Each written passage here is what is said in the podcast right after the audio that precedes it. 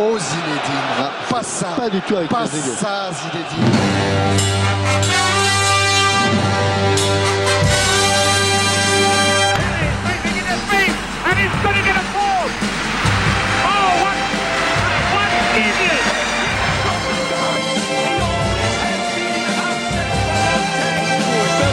Heel goed naar Bergkamp. Bergkamp.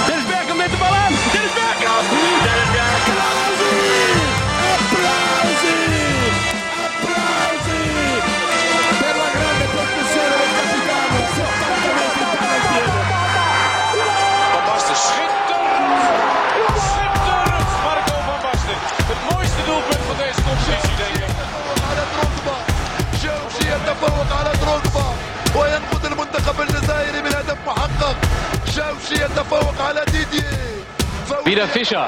Und eines dieser super Tore von Klaus Fischer. Ça fait Großartig. très très longtemps que j'y pense à comment se mettre bien, moi j'ai pas ton élan. N'écoute jamais les on dit, ceux qui jactent n'ont pas vu la vie au travers de ton monde. J'ai beau parler dans leur langue, mais faut croire qu'ils n'entendent que le langage de la violence. Je me faufile en balle sur les mains, tu m'as pas vu bégayer quand fallait passer le lent. Sans caracher quand un négro, j'ai choisi mes modèles, c'est fiable comme un moteur allemand. Nindé sans cara, sans chico, et je fais qu'écro bien plus que les grands de tes grands. J'étais ma paille, ils sont pas concentrés. J'attends pas la passe, ils peuvent pas centrer. Je bantou, me parle pas de basaner. On n'est pas venu ici pour se pavaner. Remballe ta j'ai. Je tourne la poignée, je froisse le temps. Je roule comme si quelqu'un m'attend. Je cale pétard entre mes dents. Bah ouais, bah ouais. Je sors la bécane.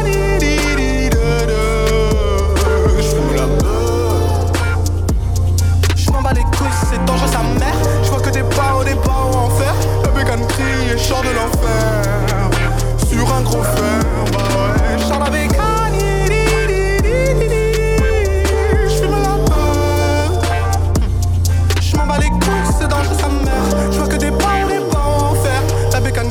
sors de l'enfer. Sur un gros fer, bah ouais, bah ouais. La craie à focaliser La haine que je ressens dans mes pensées. Hmm, Dans ce business balisé. Ouais. Chant la bécanie Cani. Ouh. Et chant la bécanie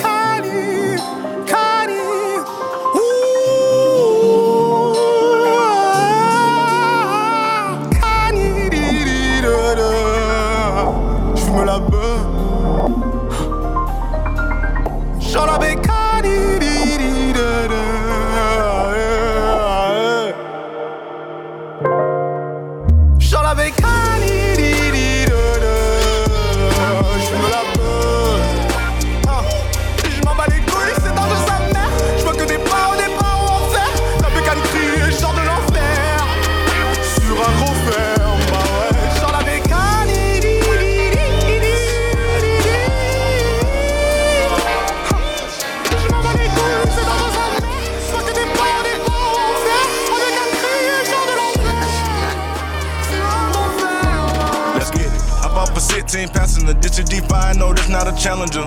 I keep some members with me in the fridge. Get coat seat, they some cannibals. Eaters. They like to get geek.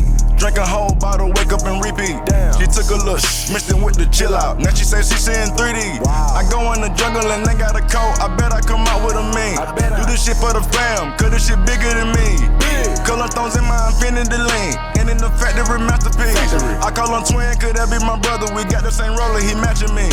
Nah, for real. Water on me like the sun. Some carrots, some pointers. All these commas, I won't fumble. Migo gunners out the jungle. Buy it all, fuck up front of nigga. Cake on me, no funnel. Uh, drop top feeling like stunner. Drop top. Cat D play, no runners. We gon' chrome my wallet, take my pallet. 33 vibe to the tropics. Uh, niggas want shit. I was outside just serving narcotics. Yeah, pay me that stick.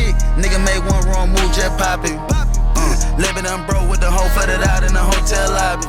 It's crowded. Diamond be dancing like Bobby. They dance. Don't touch a dick like it be cocky. Don't touch. Shroom and GC the party. We get bitch it gon' trend on the top. Key trend. The way I pull up, I'ma pop it and none of these niggas gon' stop me. Pull up. Uh, put the shit, don't get a cup of that drip. I'm a motherfucking five kilo. Keep stacking your bank, I get bigger. Never will I throw some shade on no nigga. Tell you, little nigga don't play with these niggas. I see the big picture, we up on these niggas. The hunter, the one you can call on me, nigga. I got your back, you can follow me, nigga. When I get up, we gon' ball on these niggas. Fucking shit up, cause I beat out the system.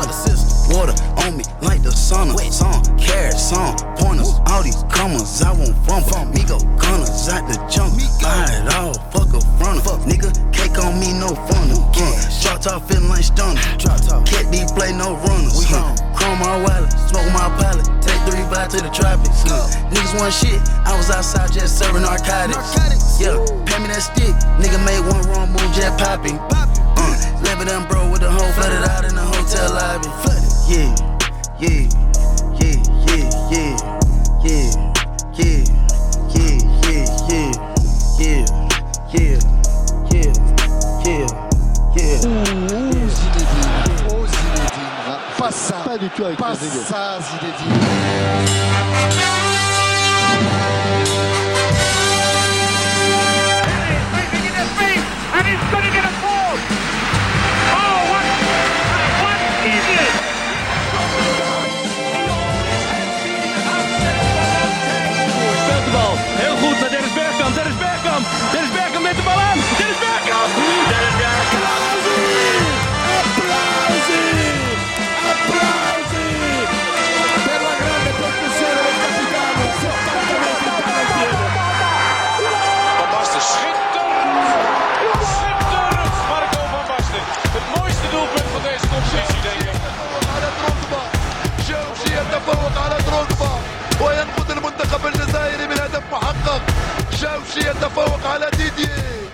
Wieder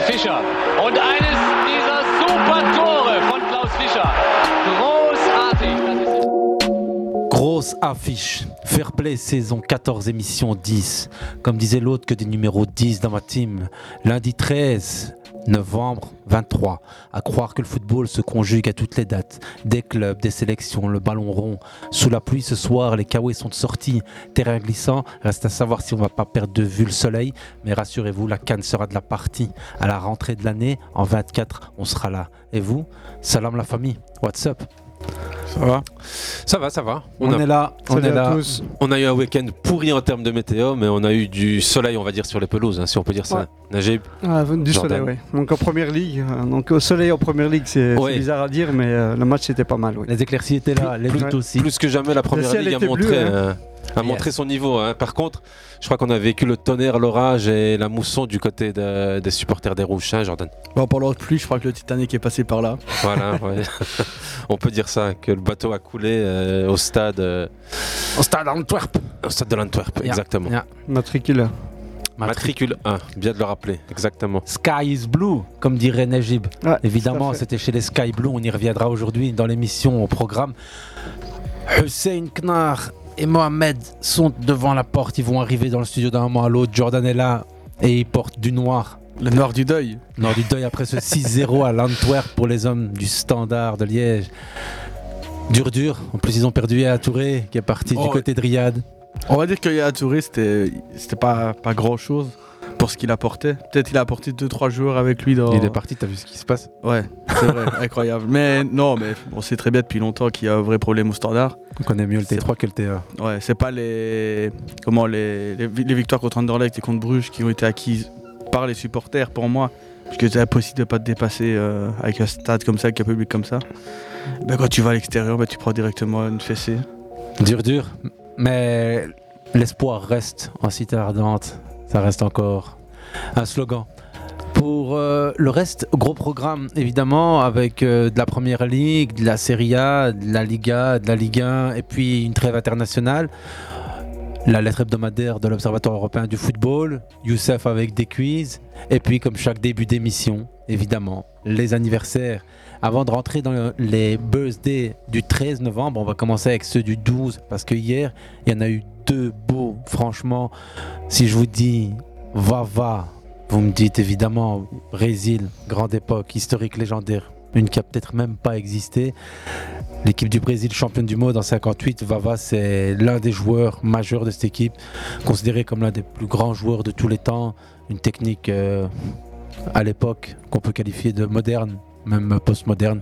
C'est des caractéristiques fantastiques, des dribbles chaloupés, une invention du football. Ça a été euh, probablement l'un des noms les plus connus pour les, fans absolus de la Seleção. Didi, Vava, Garincha, et puis après évidemment on a Pelé, on a Socrates, mais ces noms, c'est les noms qui restent avec le football brésilien, celui qui est devenu le plus beau football de tous les temps. Donc Vava, un anniversaire.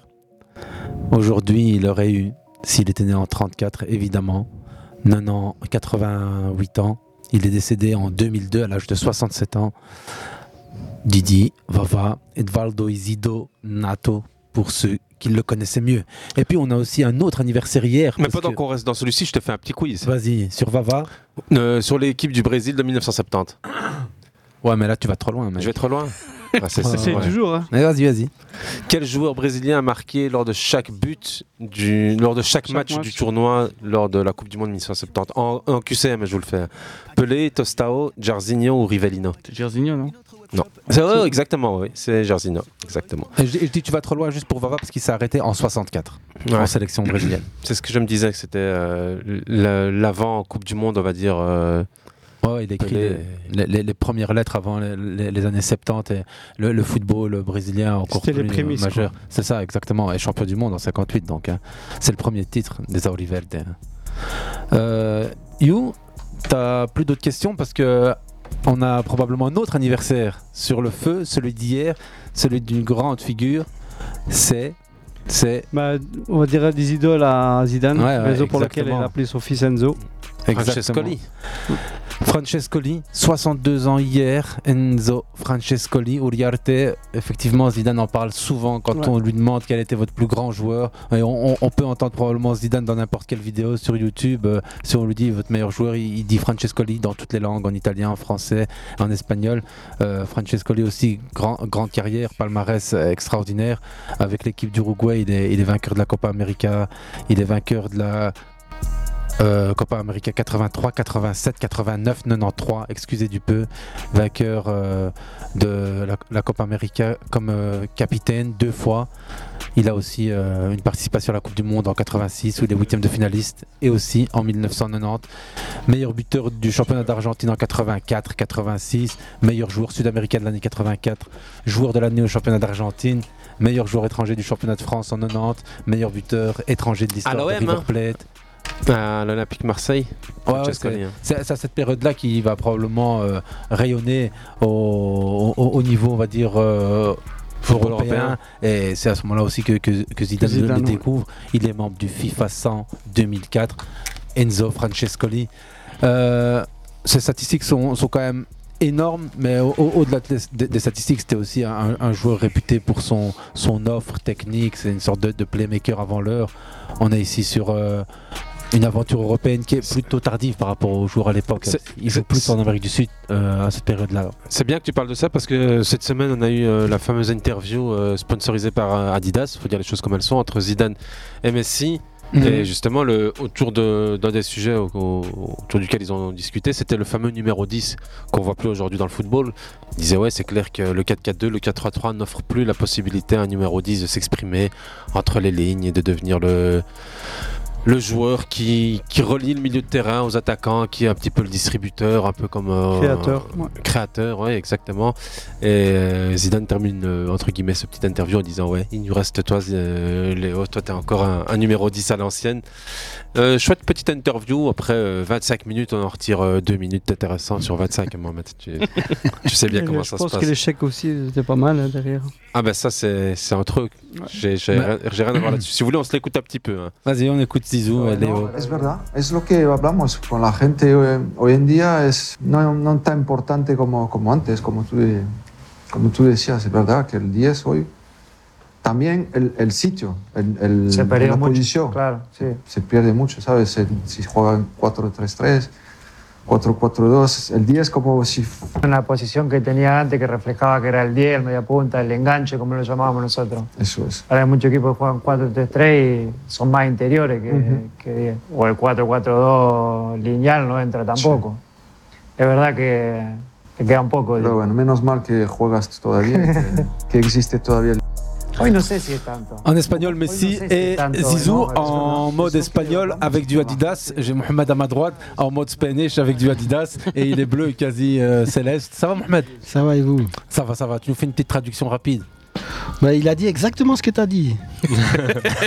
Je te jure, hein, euh, la- au mot près. Bah, c'est qui- que ça s'est perdu, qu'on le voit plus très tellement. Et puis effectivement, à la fin, euh, Zidane lui dit accepter avec toi, quoi. Enfin, t'es t'es encore une sorte de numéro 10, quoi. T'es le dernier qui nous reste. Ouais, ouais.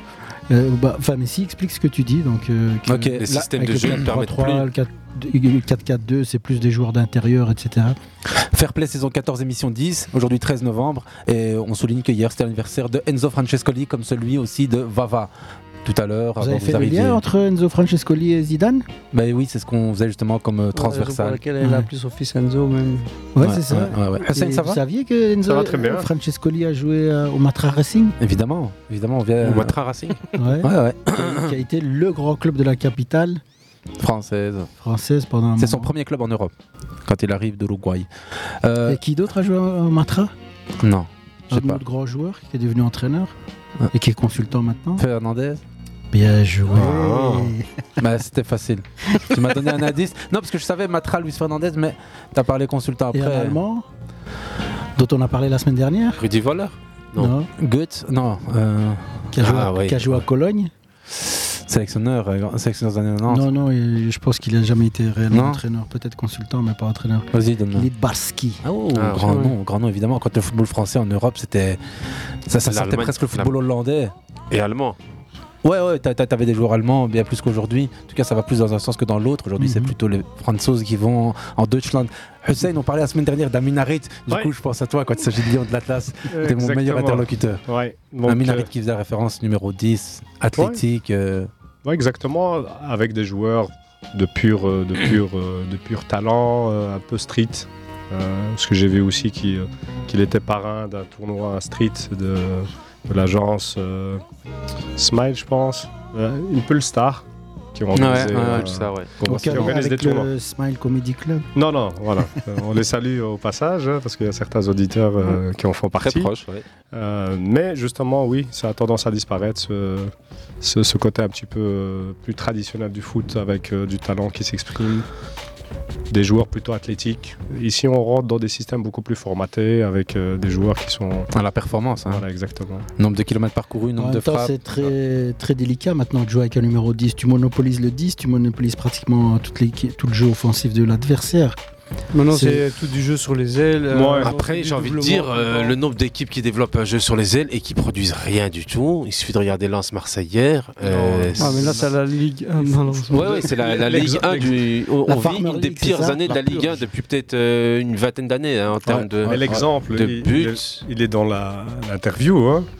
Messi, combien d'équipes ont mis en place des systèmes anti-Messi Bah, Ça l'a pas empêché de... Parce que c'est un vrai 10. Moi, En je fait, dirais- Messi. C'est un créateur. c'est Non, un- mais- Un créateur de jeu à 10, c'est un créateur de jeu. on va dire. Non, mais ça, on en a parlé, vous dire, dans, dans le passé, c'est-à-dire que lui, Messi, il a adapté son jeu par rapport à son âge, ce qu'elle n'a jamais fait Ronaldo. Donc lui, au Mhm. fur et à mesure, il s'est déplacé sur le terrain en fonction de ses capacités. Donc, euh, La seule différence avec les 10 un peu plus traditionnels, c'est que c'est un gars qui peut t'éliminer toute l'équipe et te mettre une passe. Mhm. Alors qu'il y a des 10 qui te mettent une passe, comme des Mhm, Bouzil, te ouais. une passe euh, venue de nulle part, il n'a pas besoin d'éliminer. Euh, Mais c'est juste la différence, c'est que Messi il a un talent naturel à éliminer et à marquer, mais aussi à faire des passes, mais en éliminant quand même des adversaires. Donc Et puis il faut faire la systèmes- distinction entre Messi de club et Messi euh, de l'équipe Oui, nationale. ouais. Il est plus 10 en équipe nationale qu'en club. sûr. 10 Bah, quand on voit son positionnement avec le PSG, je sais pas si vous avez vu dernièrement, il y a une petite stat qui est sortie autour de- du positionnement de, de Léo Messi au PSG par rapport à Kevin De Bruyne. Et je sais plus qui était Bah, le déjà, à la base, il est le meilleur, euh, meilleur passeur Ligue 1 l'année dernière. donc ouais. c'est- Mais malgré ça, il avait un positionnement sur le terrain qui, l'obligeait à redescendre en dessous de la ligne des 50 mètres, Oui, défend- on l'obligeait à défendre. euh, à au défendre, PSG, mais ouais. à remonter le ballon de très bas. Oui, Et dire, pas à euh, 10 au PSG. parce qu'au PSG, avait pas de. Justement, on n'avait plus de milieu. euh, Verratti, c'était vraiment par, euh, Inter- par, euh, intermittence. intermittence. Mais il n'y avait plus de, de, de- de- de créateurs ou de joueurs capables de casser des lignes avec des passes comme des Mota, par exemple, à l'époque. Mhm. Comme même des, des Rabiot, des Matuidi qui Ouais. prenaient le ballon et qui, qui qui arrivait à passer une ligne. Donc euh, il était obligé en fait d'être à la fois à l'origine et, et parfois à la finition aussi. C'était un PSG pas très adapté à son, à son style, mais il, a su s'adapter et ses stats parlent quand même. hein. Donc les grands joueurs s'adaptent. Messi, Zidane, numéro 10, euh, on va dire une sorte de sujet euh, de transversal, semaine, hein. indémodable. On en parle probablement depuis presque 14 ans et ça fait 14 ans que ça dure. Messi, Diz, Zizou, Francescoli, anniversaire, ça c'est pas tous les jours. C'était hier, aujourd'hui, on a des anniversaires aussi les gars parce que vous êtes capables de partir comme ça sur une improvisation autour du pourquoi n'y a-t-il plus de 10 ou pourquoi est-ce que les 10 sont devenus euh, quasi oubliés. Ouais. Ouais. Euh, aujourd- Ouais, vas-y. Aujourd'hui, anniversaire You, euh, à Dortmund. Euh, on a le milieu de terrain Giovanni Reina, 21 ans. Fils de. Fils de. Tout à fait. J'allais vous la demander en quiz, mais vous avez déjà la, réponse avant la question. Giovanni Reina, donc le fils de Pep. Pepe Reina, le gardien de but euh, bien Non, connu. non, non, non, non, c'est le joueur de- C'est le fils de, de joueur américain. en américain, fait, ouais. Qui a joué la Coupe du. Monde Oui, oui, oui. 24. Parce que Pepe Reina, c'est Pepe espagnol. Reina. C'est pas pareil, non, il a- c'est avec- Ah, le gardien. Moi j'ai vu ça, j'ai vu est fils trop- de dans une. euh, Non, non, Non, mais c'est- euh, Pepe Reina est trop- euh, l'aurait eu trop jeune. Mais ils avaient eu un souci avec la sélection américaine, euh, apparemment, les, parents, euh, surtout la maman, à un moment donné. Elle a, remis en cause les décisions et la gestion du coach américain en Mhm. Coupe du Monde du, Qatar. hein. Ouais, ouais, ouais, ouais. Donc, euh, à cause de. Voilà. Mais son, son père, c'était un, un bon joueur. Ils, ils avaient fait une belle Coupe du Monde euh, Ouais. 94. Et euh, bah, bon, ça, ça- c'est un bon joueur. Même le ouais, fils. euh, Ouais, voilà. ouais, mais il- il a, il a du mal à confirmer quand même. Et comme euh, il a des, des petites- blessures aussi qui, Ouais, qui l'empêchent de, de confirmer à chaque fois. C'est comme toutes les pépites américaines. hein. Si tu remarques, ils ont du talent hein, à toutes les lignes, très jeunes. Euh, voilà, à part Pulisic qui, qui a vraiment. Voilà, Et qui se relance bien à Milan. voilà, qui se relance bien et qui a été quand même qui a joué euh, Dortmund, titulaire tout le temps. niveau, hein. Donc, euh, voilà. Chelsea aussi, là. Cla- Claudio Reina, donc le père ici Voilà. dont on parle. Euh, belle carrière quand même. hein. Aujourd'hui, euh, 50 ans, passé par. euh, Il a joué avec le, le papa Haaland. Ouais, exactement. Sunderland, Manchester City, 2003-2007, avec 87 matchs. Aux Rangers, Wolfsburg en prêt. Euh, donc voilà, fils d'eux, comme on dit souvent dans le football, le, le- le fruit des entrailles est souvent le résultat sur le terrain. C'est pas un exemple isolé pour ceux qui en doutent. Tu as dit Haaland tantôt, aussi un fils d'ancien joueur. Il y en a beaucoup énormément, bien plus qu'on ne croit. Aujourd'hui, dans les anniversaires, on n'a pas grand-chose. Par contre, Hier et aujourd'hui. Hier, il y avait un, fils ouais. de, mais un fils de tennisman du côté de, de Lens. C'était Lainaoui. Ah. Naël Lainaoui, qui a fait une. C'était hier, ça. Voilà, qui a rendu une belle copie, qui joue avec le U23 du Maroc. Donc voilà, fils Ouais, d'un d'un acteur du tennis marocain assez connu. euh. Dans les années 90. Quel âge euh, il a, Lainaoui, 2000. maintenant? Ouais, il doit avoir euh, ouais, cinquantaine à mon avis. Ouais, c'est ça. cinquantaine. ouais. Ouais. Ok. Et Un anniversaire de, di- de demain? Non, d'hier. D'hier? D'hier d'abord, Jules Koundé. Fashion Ouais. victime. J'ai Ah, vu sa ouais. photo hein, de de son arrivée euh. En équipe de France. Clairefontaine. C'est Que ce soit à Barcelone ou à. Hier, France, exactement, hier à toujours Barcelone. Il y a une chose qui garde, c'est les bagues. Si vous regardez des chaussures bien. souvent, la- les grosses chaussures noires. Ouais? Ouais, ouais. Ah bah t'as bien vu ça. Moi j'ai vu les bagues, j'ai vu que les bagues c'était les mêmes. Mais bon, On je veux reste dire, avec euh, les anniversaires d'hier, You, si tu veux bien. Ouais, j'en ai un hier, un bon. Je peux vous faire un quiz. Vous le voulez en quiz Vas-y, Ouais, hein. Il est pas trop compliqué, je pense, pour des mecs comme vous. Je suis né en 1995, j'ai 28 ans. Je commence ma carrière au stade, au stade Malherbe de Caen. Je pars ensuite à Monaco de 2015 à 2018. C'est les marres Ouais. Dans Malemar, Je vais pas le dire, je vais pas tricher parce que j'ai vu tout à l'heure. Ah, c'est bien, c'est bien. J'ai Un autre- les gars. Ah. lui, ouais, c'est ça, lui d'ailleurs, euh, totalement disparu pour son âge. hein. Bah, le choix de l'Atletico, je sais pas si c'était le meilleur parce qu'en Monaco, franchement, il était terrible, même en équipe Ouais. de France à ce moment-là. Ouais. Euh, Après, il a eu plusieurs blessures aussi. euh, Ouais. Il n'a pas été gâté à ce Il niveau-là. fait un peu penser à Martial dans sa Hmm. personnalité. hein. Ouais, c'est vrai. Un peu trop effacé. euh. mais champion, par exemple, Atletico, il était champion aussi avec lui et Carrasco. euh, Mhm. Lui aussi, il était en pleine bourre à ce moment-là aussi. hein, faut pas oublier. Bernardo Silva aussi à l'époque. À. Mais en fait, je pense que Simone a recherché plus des profils athlétiques et lui, il avait du mal physiquement. Quand tu vois hier le match, il- l'intensité qu'ils ont imposée à, Ouais. à Villarreal, Ouais. et comment ils finissent, ils terminent le match avec les joueurs qu'ils avaient, Loriente et Mhm. l'autre joueur à droite, Ouais. j'ai oublié son nom, mais c'est C'est impressionnant. Ouais, mais Ouais, le problème, c'est que, comme tu as dit, euh, à la fin de la saison, ils sont tous cramés à chaque fois. Voilà, C'est c'est pour ça qu'il voilà, tu termine fais Molina. deux, saisons et tu reviens Non. après. hein. C'est Molina Non, Ouais, c'est c'est possible. Non, pas Li- Lino, c'est l'attaquant. C'est- C'est c'est lui, c'est le défenseur. Griezmann, Non, à. Morata, À droite, mis, Molina. Ah, à le droite, centre. c'est quelqu'un d'autre. À droite, c'est Molina, le défenseur. À droite, c'est Molina qui est plus un milieu de terrain qu'un défenseur. Witzel a joué dans, Witzel a dans- marqué, d'ailleurs. dans les trois Ouais, joueurs. ouais, euh, Witzel a marqué son premier but après presque 60 matchs avec euh, l'Atlético. Wow. Ça, c'est un championnat, mais en Champions League, on Non, n'en a non, pas mis. premier, un premier. Ok, Toute d'accord, compétition. Tout premier, je crois, oui. Ouais, Petite ouais. statistique sympa autour de Marca et de l'Atlético Madrid.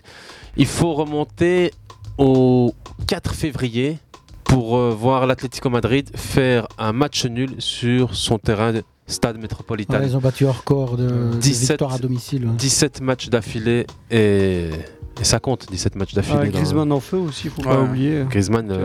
Oui, terrible, oui, terrible. Juste derrière Bellingham qui en est Ouais, hier, 10. les actions qu'ils ont fait, c'est voilà. Ah, c'est un très beau match hein, hier soir.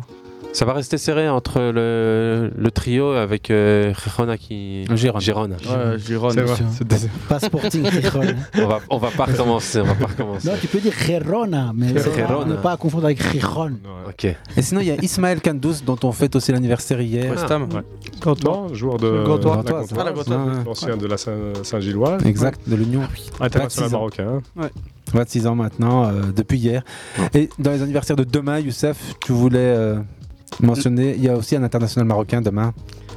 Vas-y. Bayern Munich. Il y a Mazraoui. Mazraoui. Ouais, demain c'est aussi l'anniversaire de Doit avoir 24, Mazraoui. 23, 24. Et il y en a un autre demain. 26 ans, 26 ans. Mazraoui. 26 ans. 26. Ouais, Eh je suis ouais. resté bloqué. Eh ouais. Il y a un Quand international. j'étais plus jeune, je regardais la date de naissance. mais maintenant. Non, Oh, je sais pas aussi, on peut- 97. Ah ouais. 97. Je sais pas si on peut dire un ancien international français qui va fêter demain ses 30 ans. Vous l'avez peut-être. Non, moi Les clubs Ouais. T'as des clubs Pardon T'as des clubs Oui. 30 ans. Lyon. Ouais, facile. Je, je, je, je- La casette Je mets plus à côté. Non, c'est l'autre là, le, celui qui est tout le temps blessé. Ah, Gonalo Dembélé. Si je fais ça, les gars. Non, pas Gondano. Ouais, le mec. Ah, Ouais, Najib, il a bien fait, il a bien fait. celui qui a joué à Arsenal Non, il a joué à Lyon, à Barcelone. Ensuite, il est parti à Lecce en prêt et maintenant il est à Lille. Ah, Ah ouais. Titi, ouais. On peut ok. pas dire que ça se passe super, Ouais, super vrai. Ah Le ouais. gars, il est blessé, ouais, il est toujours pas la. Il pas très bien fait, hein, encore une fois. Pas tous en même temps, les gars. Pas tous en même temps, on vend pas des fraises. C'est ce qui se passe souvent quand on vend des fraises. 5 euros le ravier. Christopher Nkunku, c'est aussi son anniversaire. Demain, 26 ans, il fêtera 80 millions, évaluation encore sur euh, Transfer Market. Dommage pour ses blessures, mais voilà. Ouais. C'est- Quand il était en forme, mais euh, on l'a bien vu à Leipzig. Là, il était très bon. Très très bon joueur. Même à- au PSG, hein, Ouais. quand, quand il, il faisait ses, ses Mais euh, entrées en comme jeu. pas mal de gens qui sont arrivés à Chelsea, il y a une, une malédiction ou quoi. bah, Mais déjà 26 Ah, ans. Chelsea joue Ouais, bien ça passe vite. hein. Il part du PSG, il a Ouais, 20 c'est ça, il part du PSG, je crois qu'il a déjà je disais 23 tout à l'heure. ans. donc, Oui, oui, il euh, jouait déjà au PSG. Il faisait des entrées dans l'équipe. Ouais, et il part l'année où il met son, son, drop euh, contre, Ouais. le stade, contre le stade rennais. Ouais, exact. Donc, euh, non, non, c'est un très bon joueur. Dommage pour les blessures. Il aurait pu faire une Coupe du Monde. Voilà, ça tombe mal pour lui, mais euh, C'est un joueur qui manque à pas- Chelsea. hein. C'est pas un joueur souvent blessé, mais là c'est une grave blessure. Ouais. c'est une grave blessure. Il est quand même deux mauvais blessures d'affilée avec Leipzig et Chelsea. Mais il aussi. re- en fait, il rechute avec Chelsea. C'est une rechute. Ouais, c'est ça. suis pas- Il détient un record intéressant en Bundesliga. Il a 4 fois le record d'homme du mois en une saison. 4 Wow. fois le record de joueur il du était en mois. feu à ce moment-là. ouais. Il Ouais. était trop fort. C'est début de saison. Quatre saisons. Hum, c'est c'est C'est un début de saison, pas début de saison, c'est ouais, 4 ouais, mois. hein. Mais Leipzig, c'est intéressant parce que quand on regarde euh, même les performances de Panda et de Simons. on se dit que ce club-là, il a quelque chose. Je sais pas, il À fond. est Red Bull, je crois. De... Ouais, c'est ça. Ah, Celle-là, tu l'avais jamais faite. Hein. Non, pas encore. voilà, il n'avait pas eu l'occasion. Donc, euh, Effectivement. Pour les anniversaires, demain, on n'a rien d'autre. Enfin, si, on a beaucoup, mais bon, on va s'arrêter sur les plus connus. Euh, on, on pourrait continuer, comme chaque début d'émission, et on va le faire avec notre moment foot d'un chacun autour de la table. Après ça, j'espère qu'on pourra aborder l'intéressante, justement, lettre hebdomadaire de l'Observatoire européen du foot sur l'indice de jeu direct, où là, on analysera euh, les données physiques, tactiques et, euh, on va dire, la verticalité du jeu, la manière la plus directe à pratiquer une attaque offensive, une attaque, euh, en tout cas, avec des expected goals, etc. Toujours la base de données, les stats avec Skill Corner et Y-Scout. Et puis on abordera évidemment la semaine euh, foot de dingue qui s'est passée, ou plutôt le week-end avec quelques matchs qui sont quand même euh, quasi historiques. Et évidemment la trêve internationale si on a le temps et la Champions League comme toujours qui nous a aussi livré ses résultats la semaine écoulée.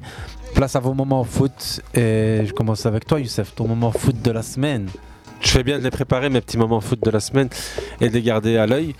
Le petit truc marrant que j'ai vu et que j'ai trouvé sympa, c'est du côté de euh, l'Universitario, qui a décroché le titre sur le terrain rival euh, absolu de l'Alliance Lima. Donc on est au Pérou, Amérique du Sud. Et pour que personne ne puisse célébrer, je sais pas si vous avez vu les images, pour que personne ne puisse célébrer et voir euh, les célébrations à la télé, les gars du stade ont tout éteint. Donc euh, je pense qu'on n'aurait même pas entendu parler du titre de Universitario s'il n'y avait pas eu ce, ce moment, on va dire, assez euh, cocasse de. Et si euh, Boumedienne n'avait pas joué là-bas, c'est ça? Exactement, ouais. D'ailleurs, Boumedienne qui dit qu'il nous écoute chaque semaine. Et on l'a raté de peu. Il était ici en Belgique il y a, il y a deux semaines. et- mais bon, c'est Soufiane qui a dû nous le dire, son petit frère. Mais la prochaine fois. Et on lui passe pour salam, rester, évidemment. exactement, clair. Et pour rester dans les moments un peu insolites, moi, il y a deux buts que j'ai trouvé fantastiques. Jojo Shelve dans le championnat turc. Qui a marqué une existe fra- encore Ouais, Jojo. Tu vois les mecs comme ça, moi je les oublie pas. Shelve, c'est l'ancien de. Shelby, ouais, c'est le Newcastle. Newcastle. Exactement, qui a marqué une frappe de la moitié du terrain dans le championnat turc. On peut dire qu'il a encore de beaux restes, euh, un bijou inscrit, deux pas d'élan, franchement, Mais rien Attends, à c'est ton moment ou tes moments de... Ouais, comme c'est des petits lâché, moments. c'est lâché, Tu vas il est rien parti, il n'y a personne qui l'a arrêté. donc, euh, Exactement. C'est est des parti. petits moments. Cette frappe-là et la frappe de Federico Di Marco avec l'Inter de Ouais. Milan de 56 mètres. Ah bah tu m'en enlèves un là. Ils C'est vendent vrai beaucoup de fraises. hein. Ils vont beaucoup. Oui, parce que t'as cité, il fallait bien que tu prennes Écoute, mon moment foot. Non, il y en a d'autres. il y en a d'autres, Mohamed, il y en a d'autres. euh. Frappe de 56 mètres, on pense qu'il veut Magnifique, centrer. Ouais, mais il veut centrer. hein. Non, il veut pas centrer. Non, non, non, non. Les non, gars, c'est, euh, regardez Absolument bien. pas, Son franchement. regard, il est comme le gardien. c'est- Impossible de centrer à cet endroit-là. Je pense que Il n'y Non, a non, personne devant. Il veut centrer, je pense. Non, pour moi, non, il n'y a personne devant le goal. Il n'y a personne. Ou alors il veut sortir pour euh, un adversaire. Mais... Non, non, mais reg- euh, je sais, j'ai regardé, j'ai même écouté le va- commentateur comment- de, Tu confonds pas avec quelqu'un d'autre de Di Marco. Non, non, le banger de 56 mètres qui frappe sur le flanc. euh, oui, Ouais. c'est ça, mais il n'y en a pas 36. Je Ah Non, je l'ai devant, je regarde encore. Ah, il frappe vraiment. Hein. Pour moi aussi, j'ai l'impression. Quand Ouais, il ouais. frappe, mais. euh, Au revoir la VAR. Frère, elle, elle va dedans. c'est Regardez à nouveau, vous, allez, vous verrez. De toute façon, tu Il- centres pas de là. hein. À la limite, tu Ah. mets une balle en profondeur. Mais... Bah, ok, bah, j'espère qu'il va en mettre d'autres des comme ça, les gars. Non, non, mais bon. euh, il, est, il est sublime, il est sublime, mais bon, Ah ouais. je pense que. Fait d'ailleurs un très bon début de saison à noter euh, Di Marco avec euh, l'Inter de Milan. C'est pas son premier match où il est aussi bien Non, coté dans Housegord. bon, même. En finale de Champions Ouais, League, c'est un des c'était meilleurs, voilà. Ouais, ouais, exactement. Ouais, ouais. Exactement, c'était déjà euh, une très bonne saison l'année Un peu dernière pour lui. inoxydable, inoxydable comme euh, euh, l'arrière droit de. Milan. Sauf ses cheveux. Calabria. c'est- Ah, de... Ouais, Ses cheveux par- qu'ils sont là depuis 20 ans, mais. euh, voilà. Mais tu dis inoxydable, mais pas ses cheveux. Ses cheveux, ils sont oxydés. Là, oui. Et semaine prochaine, un certain Juventus. Inter euh, au Juventus Stadium. Donc, euh, un Pas la match. semaine prochaine, la semaine d'après. pense, on est la en trêve, trêve internationale. la Juve qui retrouve des couleurs. Hein, Premier contre euh, deuxième, tout simplement. hein, Ça va être. monte, euh, Qui monte Mais bien. l'Inter est plus convaincant, je trouve. Ouais, l'Inter est beaucoup plus convaincant, mais même si on peut pas dire que C'est vrai là que la c'est Juve, 5 c'est victoires de suite à Juventus. hein. hein. C'était pas des belles victoires, mais bon, ils ont encore gagné ce week-end de face à, à Ah, c'est une Cagliari. équipe compacte avec des buteurs devant, donc euh, voilà. Ouais. italienne quoi. Ouais, ils se reprennent un petit peu. En. Et puis rails. qui, qui est bon aussi. hein. Thuram, Mm. euh, Thuram, c'était excellent. Franchement, excellent. Par contre, le derby de la Roma, archi mauvais. Tu t'es un petit peu euh, tapé devant? Ouais. C'est son moment foot. Ouais, franchement. Non, bah, Il a- pris- le il a classico pris la- portugais il a pris la il y avait le Benfica euh, contre. euh, Youssef, t'as fini avec tes moments foot? Oh, parce qu'à ce moment, on va tous les faire. Ouais, mais attends, Moi, j'ai- j'ai fini. Je sais pas si t'as remarqué, on est sur Benfica. si Ah bah, il est à toi. Il J'en ai plus alors. Vas-y, vas-y. Il est pour toi. Ou Sinon, alors j'ai choisi euh, Athletic euh, Celta. bah oui. Qu'est-ce Qui était un super match. Benfica Sporting. C'est toi qui sais, c'est toi qui les as vus les deux. Non, Benfica Sporting, c'est pas mal du tout. hein. Parce que Benfica est mené 0 dans les arrêts de jeu.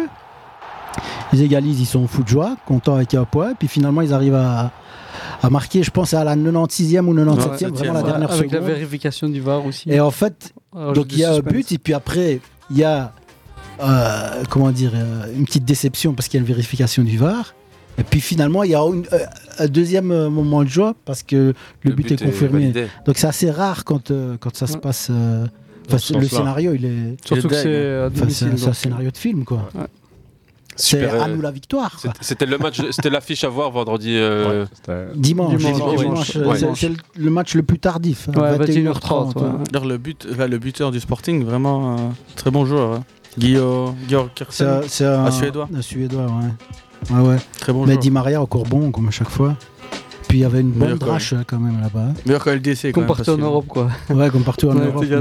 C'était Aujourd'hui, c'était- c'était pas mal. hein. Fallait pas se mettre devant, le- devant Lens contre l'OM en tout cas. Ça, fallait Oh, pas. non, Ouais, non, ouais, euh, J'y étais. hein. Devant mon écran, hein. C'est ton moment foot de la semaine, Hussein Non, non, non, non. Vas-y, je te laisse la parole. C'est plutôt la, la La défaite de la. Super League Ah. africaine. Voilà, je, je reviens toujours avec le foot africain parce qu'il faut le, Faut le mettre à euh, l'honneur. faut le mettre à l'honneur entre deux belles équipes. Euh, L'équipe de Sundowns d'Afrique du Sud avec un entraîneur très jeune euh, et une équipe qui joue très très très bien au foot, qui a toujours été euh, très performante et c'est toujours plaisant à, à regarder, mais n'ont pas su à chaque fois être efficaces et gagner des coupes. Attends, il n'y a pas quelque chose qui t'a surpris en fin de match? Oui. Les trois dernières minutes Ça a des, surpris des arrêts de même, euh, jeu, il y a pas eu, il a, ils n'ont pas touché le ballon. Oui, ça a surpris même le président de la FIFA, le président de la CAF, qui est aussi le père du président de- de- Ouais. du club de Sundowns. C'était choquant, quoi. Et euh, l'ancien arbitre Moline, euh, Euh, ouais, Colina, Colina, qui était aussi dans les gradins. aussi, ouais. En fait, c'est une équipe, ils ne savent pas perdre du temps. Ils ont toujours joué à la loyale. c'est ce, qui, ce qui est surprenant, c'est l'arbitre. L'arbitre a très mal géré. Pour remettre les choses dans leur contexte, il y a un coup franc, t'as un mec qui perd du temps, il lui met une carte jaune, t'as un autre joueur qui revient. en fait, ils ont tous pris des cartes jaunes à tour de Donc, ils ont rôle. pris des cartes jaunes à tour de rôle, il y a Ouais. un problème avec l'arbitre. Mais là. en réalité, c'est une équipe qui ne sait pas perdre du temps.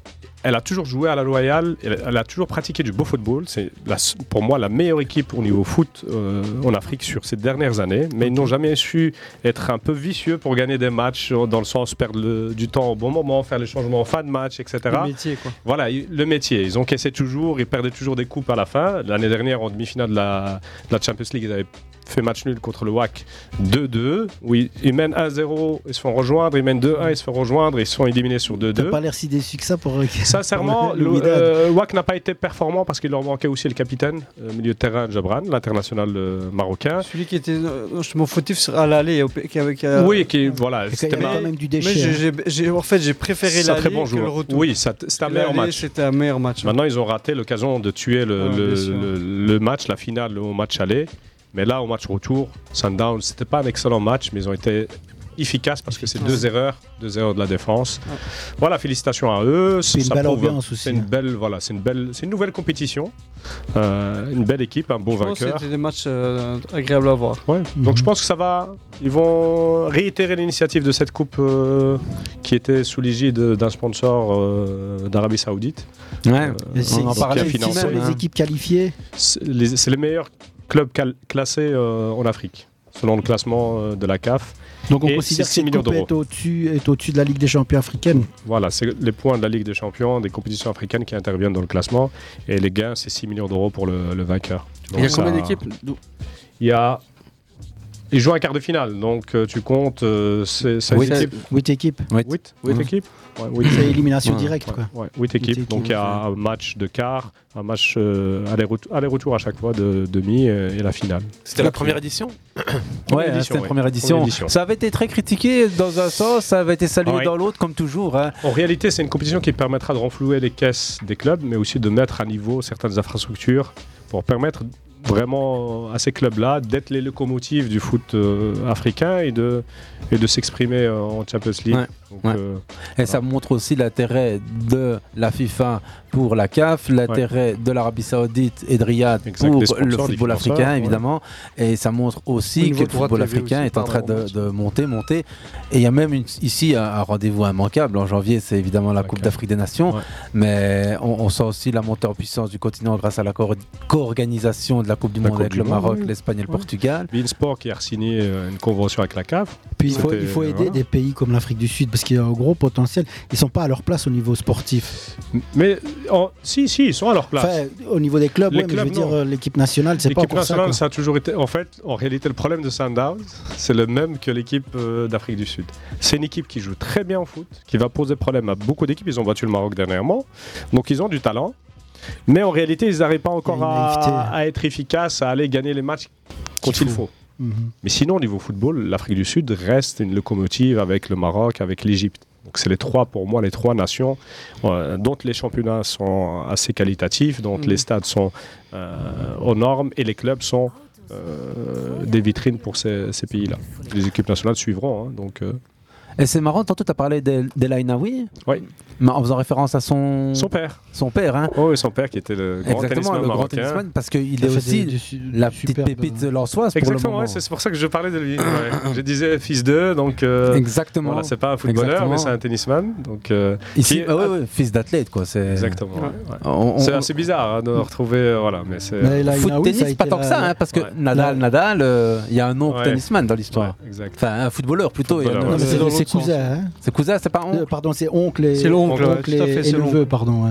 Nadal, dit Nadal. ça, hein, Ah, je oncle. pensais que tu parlais de. Non, j'ai dit oncle, même si oui. Mais oui, il y a la tradition du sport, de, de, de l'hygiène de vie, etc. le, le chemin est inverse. Quoi. Exactement.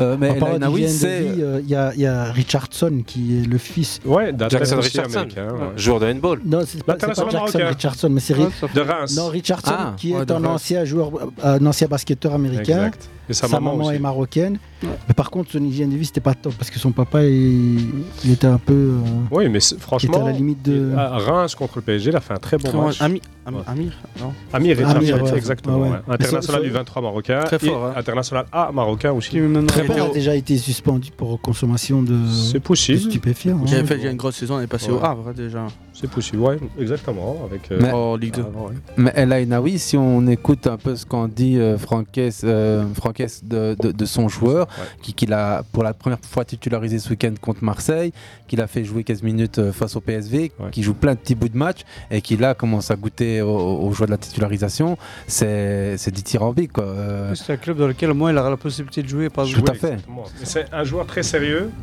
Euh, et quand j'ai regardé le match hier, c'est un volume de jeu énorme et il sait se retrouver dans la surface. Parce qu'il fait deux têtes à un moment donné. Si Ouais, ouais. il prend bien le, le ballon, c'est but directement. Et l'abattage, et au niveau du bloc, je voyais, et je pense que c'est pour ça aussi qu'il plaît euh, à son entraîneur, quand l'équipe est en perte du ballon, et Il- resserre le bloc, Ouais, ouais. le pressing, aller chercher à chaque fois le joueur euh, Ouais, adverse libre pour empêcher la passe. Il a un gros volume de jeu. euh, il a un gros volume de jeu, exactement. ouais. Pour euh, revenir aux propos de Franquès au sujet de El Ainaoui, euh, Nahel, pour son prénom, Ouais. Le fils de grande figure du football, te- de- enfin, du, tennis, hein, numéro 15 voilà. mondial. J'étais été, fan de euh, tennis euh, grâce à El Ouais, Ainaoui. ouais, ouais, Ah c'était ouais. la fierté marocaine. voilà, Ah, bien sûr. euh, Même du continent. hein. un peu le Elgo rouge du tennis marocain à l'époque, ouais, fut avec. Arazi et Alami, mais c'était plus la Ainaoui qui était euh, tête d'affiche avec des oppositions contre Inder Rudik en- à l'Open d'Australie. Ça, c'était la. Il a aussi fait 2-3 deux, trois bons matchs à Roland Garros. hein. Oui, oui, mais celle-là, elle a duré longtemps. C'était un match vraiment emblématique euh, que, que les fans de tennis ont apprécié. Donc, Ah, euh, le- voilà. Le tennis, d'autres jeux avec le ballon rond plus petit ici. Franquès au sujet d'El Ainaoui, donc le fils du tennisman dont on parlait. Il est remarquable l'entraînement. Il fallait que je lui fasse, euh, que je lui laisse l'opportunité de s'exprimer sur un début de match. Mais si je le fais, c'est que j'avais confiance en lui. Il a répondu aux attentes. Il a fait un gros match défensivement, offensivement. Il a montré beaucoup de personnalité. Il a fait de bonnes choses parce que c'était un match pas facile avec beaucoup d'attentes. Et je suis très heureux aussi. Là, c'est Jonathan Grandit qui, qui évoque euh, son coéquipier. Je suis très heureux parce que c'est quelqu'un qui mérite et qui est énormément à l'écoute. Et là, Inaoui lance autre talent. Et moi, j'ai regardé la deuxième mi-temps en plus contre le PSV, un match où il y avait beaucoup de rythme. Et il est rentré en, en- à la 65e. J'avoue que moi, il est passé un peu sous les radars, mais ça, ça- ça confirme en fait euh, le- le- la- l'apport potentiel, offensif ouais. et, et le, le potentiel. 22 ans à peine. hein. Oui, très jeune, très jeune. Il fait partie de l'équipe U23. Il a été convoqué depuis euh, deux matchs. Et je pense qu'il ne tardera pas, avec sa maturité, à, sortir à de- toquer. 23, euh, voilà. Et Comme- énormément de binationaux en U23. hein.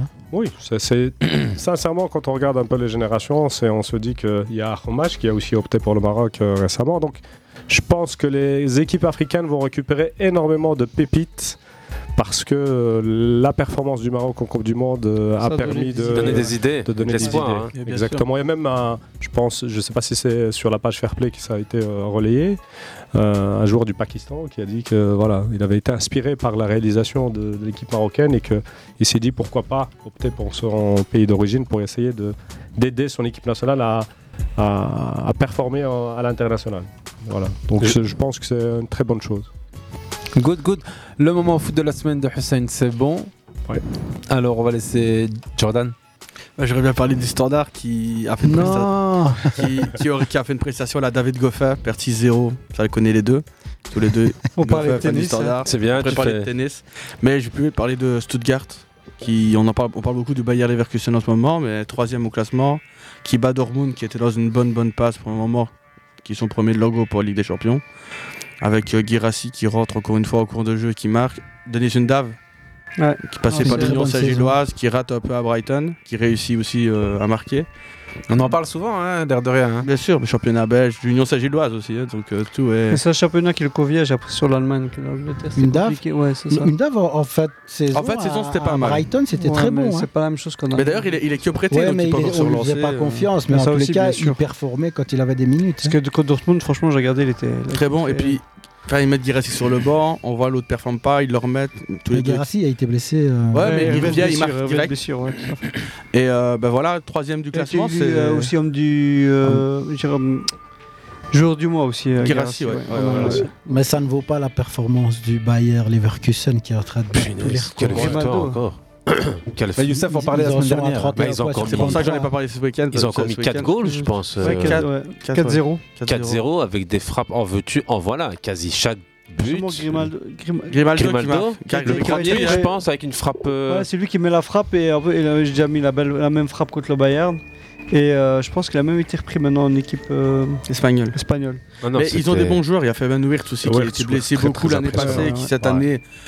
Qui bah, il s'est pas Et c'est c'était l'effet- 14 jours. 14 bah, Xabi Alonso. C'est l'effet de Xabi Alonso. hein. Et le jeu, quoi, voilà, on voit, on voit le jeu, on voit sa patte. Mais c'est- 31 c'est un points, je qui crois. participe aux, aux entraînements. hein, donc, euh, il est euh, un peu à l'image de Zidane. T'as, comment dire, On en parlait la semaine passée, il y a une aura il autour y a des une aura joueurs autour comme ça. de lui parce qu'il il, il est encore bon. hein. Enfin, je veux dire, Ce n'est pas que l'autorité de la euh, fonction, c'est l'autorité de la compétence. Ouais, aussi. ouais, Bah, il rentre dans le vestiaire, tu te têtes, écoute. Quand il te met un tra- il est, transversal, il est échange légitime, de- quoi, échange comme on d'aile. dirait. ouais. ouais, il est Exactement, ouais. légitime. quoi. Mais voilà, on parlait de Bayer Leverkusen la semaine passée, c'est pour ça que je voulais dire euh, Stuttgart parce que quand j'ai regardé le classement et je voulais parler du Bayer Leverkusen, j'ai vu Stuttgart 3 ça m'a quand même étonné. Et en fait, quand on regarde, bah, c'est. Il n'y a pas que Girassi en fait comme bon joueur, ils ont un bon gardien aussi. Ouais, Et, euh, et voilà, un beau donc, stade aussi. ouais, le football allemand Moi, j'y qui, suis allé pour travaille aller voir le Standard à l'époque où ils jouaient contre. euh, coupe- en de l'UEFA. Ah Ils ont hein. refait leur Ah oui, stade à Costa l'époque, il y avait des- une piste. Ouais, ils ont refait leur stade. L'environnement est beau, hein, ouais. franchement, c'est un- c'est un beau- même à l'extérieur, le stade est très beau. Mais ils ont tous les infrastructures pour réussir à, à rester dans le Exactement. top du foot allemand, on va dire. Et je pense que le stade, il va y avoir des matchs pour l'Euro Ouais, c'est 2024. possible. Depuis qu'ils ont fait la, la piste, ils ont décollé. hein. Ouais. Je prends ma retraite. Je prends ma retraite. T'as vu, Mohamed? T'as vu ce que t'as fait? T'as vu ce que t'as créé? C'est contagieux, je pense. Non, mais là, c'est un autre niveau. ça. voilà, bon, on peut s'arrêter là-dessus, c'est pas mal.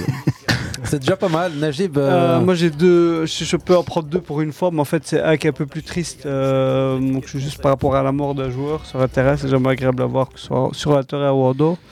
Euh, donc c'est le joueur ghanéen qui est mort sur la terrain donc, dans le championnat albanais, euh, qui avait 28 ans si je me trompe pas. Et euh, donc voilà, donc on sait qu'il y avait des problèmes dans le passé euh, au niveau santé, mais donc, il a quand même persisté, je pense, à jouer. Et euh, peut-être qu'en Albanie, c'est un peu moins strict au niveau suivi, je ne sais pas, mais voilà, c'était son heure et je voulais juste simplement qu'on en parle. Et le deuxième, ou un peu plus, va dire, c'est un peu plus bleu et euh, plus beau. Donc j'ai pas besoin de vous le dire, c'est le 4-4 du match. euh, va sûrement en parler. C'est vrai que personne Ouais, n'en a ouais. encore parlé. mais c'est c'est C'est sur le de tout match le du monde. week-end, je veux dire. euh, Le- Donc, le- La- L'international ghanéen, comme ça, on, on- Voilà, on- on a son nom. ça, Moi, ouais. c'est Raphaël Douamena qui est Ouais, décédé en plein match du championnat albanais à l'âge de 28 ans samedi. Ouais. On en avait parlé ici de, des différents risques, euh, Tout à fait, des ouais. mesures qui sont prises dans les. Surtout que lui, qui est, ouais. il sait qu'il est passif, on, on va dire qu'il était plus ou moins courant qu'il n'était pas Ouais. malheureusement. Puis ça arrive ici dans un championnat mineur, sans manquer de respect au Ouais, championnat albanais. Ouais, mais- peut-être moi aussi, moi, tu veux dire, les protocoles ne sont pas les mêmes. Parce que s'il a des euh, problèmes, on le fait pas jouer. voilà, c'est ça, un c'est peu pour ça que je euh, dis, Luan euh, Kokanou euh, qui avait des problèmes, etc. Et qui Ouais. a patienté Qui s'est quand même fait opérer Oui, aux qui a, États-Unis. patienté, hein. qui a patienté longtemps et qui ne jouait que des bouts de match suivis médical Ouais, très, ça, ouais. euh, très strict. Donc, Et tu euh, même dans le, dans le top 5 des cinq du championnat, il y a des championnats où on accepte aussi de jouer avec un pacemaker, Oui, non, donc Ouais, ouais. tout dépend aussi du championnat. Eriksen a eu ce, problème-là d'ailleurs quand il est parti à l'Inter. en Italie, ouais, Il était pas chaud donc il est revenu en, Angleterre. Et puis le Sénégalais de l'Inter aussi qui, qui est passé par le championnat belge. Celui de qui je parle. Sénégalais de l'Inter. Qui a joué à l'Inter, à Auxerre, à Ma- Bruges. Martin Bah, Fadiga. Ah, Fadiga. Fadiga, ouais, oui, oui, oui. Ouais. Ça remonte. Ouais, ouais, aussi, ouais. hein, il, a- il a, son transfert à l'Inter a été annulé. Ah, à cause de ça, à cause ouais. de ça, ouais. Ouais, Mais il est revenu, hein, malgré. Mais sincèrement, c'est inquiétant, même quand on regarde les types de blessures actuelles. ce serait intéressant un petit peu d'analyser. Il y, a- il y des centres de performance euh, sportive, mais aussi des, des hôpitaux qui s'intéressent. euh, on a Ouais. aussi, un- je pense, un département spécialisé ici à l'u- à l'Université de Liège qui s'intéresse au, au type de blessures. Quand on voit les types de blessures dernièrement, tendon d'Achille, énormément de croisés, très jeunes. C'est le nombre de matchs aussi, hein. Ça interroge un petit peu. Puis il y a eu Les surfaces aussi, Voilà, hein, on a dit que c'était la période post-Covid parce que les joueurs n'avaient pas eu des bonnes prépas, etc. Mais là, trois ans après, euh, avec des jeunes joueurs qui n'ont peut-être pas euh, voilà, Ouais, ouais, euh, été aussi impactés, ça, ça pose, ça pose Il y a question. plein de trucs qui, qui, qui- qui jouent. Il y a le nombre de matchs, il y a le manque de prépa. Est-ce que- est-ce Il y a tous les traitements que les joueurs prennent Ouais, aussi, aussi, qui- Et- peut et- avoir une et- incidence. Et la, enfin, la, la formation euh, se termine. Enfin, dans certains clubs, c'est des synthétiques. Ouais, ouais, ouais. Bah, Pour- Exact. pour il y en a beaucoup. De ça aussi. quand- dès qu'il fait mauvais, bah, c'est dans une bulle synthétique. Bon, au standard, C'est c'est comme ça aussi. Donc, euh, c'est- la plupart, c'est ça fait mal aux articulations. Hein. Bon, santé et conséquences aussi d'une Après- hyper exposition au, au- au sport de haut niveau. Le- enfin, des questions qui nous échappent évidemment, on n'a pas cette expertise, mais un de ces quatre, on invitera bien ici un préparateur physique et J'ai pourquoi déjà vu des pas euh, reportages ouais, où, où le corps à la base il n'est pas fait pour supporter euh, un enchaînement aussi fréquent. un hein. enchaînement aussi fréquent et aussi au niveau physique euh, Ah ouais, tout on- ce que subit euh, professionnel quoi. donc c'est le corps n'est pas fait pour ça à la base c'est pour ça que certains à un moment donné ben, le corps le- lui dit stop tout simplement Une petite euh, ici euh, pensée à Ismaël Bouchaba euh, qui viendra un de ces quatre ici. euh, Pas top physique, très parler, compétent. euh, oui. ouais. Euh, sinon, tes moments foot, euh, Najib, un beau, un plus triste. Euh, Maintenant, euh, bah, moi, je vous donne mes moments foot. Euh, on Toi aussi, t'en as plusieurs, ça. Bah ouais, j'en ai. Youssef t'as pas le Ouais, droit de parler finit, il, fi- il finit, donc il Ça prend tous ceux fonctionne qui n'ont pas en, été. en jumeaux. hein. Ouais. bah, Najib euh, rentre dans l'équipe, ça. non, on, pas on parlait tantôt des Frenchies qui partaient en Bundesliga et de Leipzig en particulier, parce que c'est l'anniversaire d'Nkunku demain.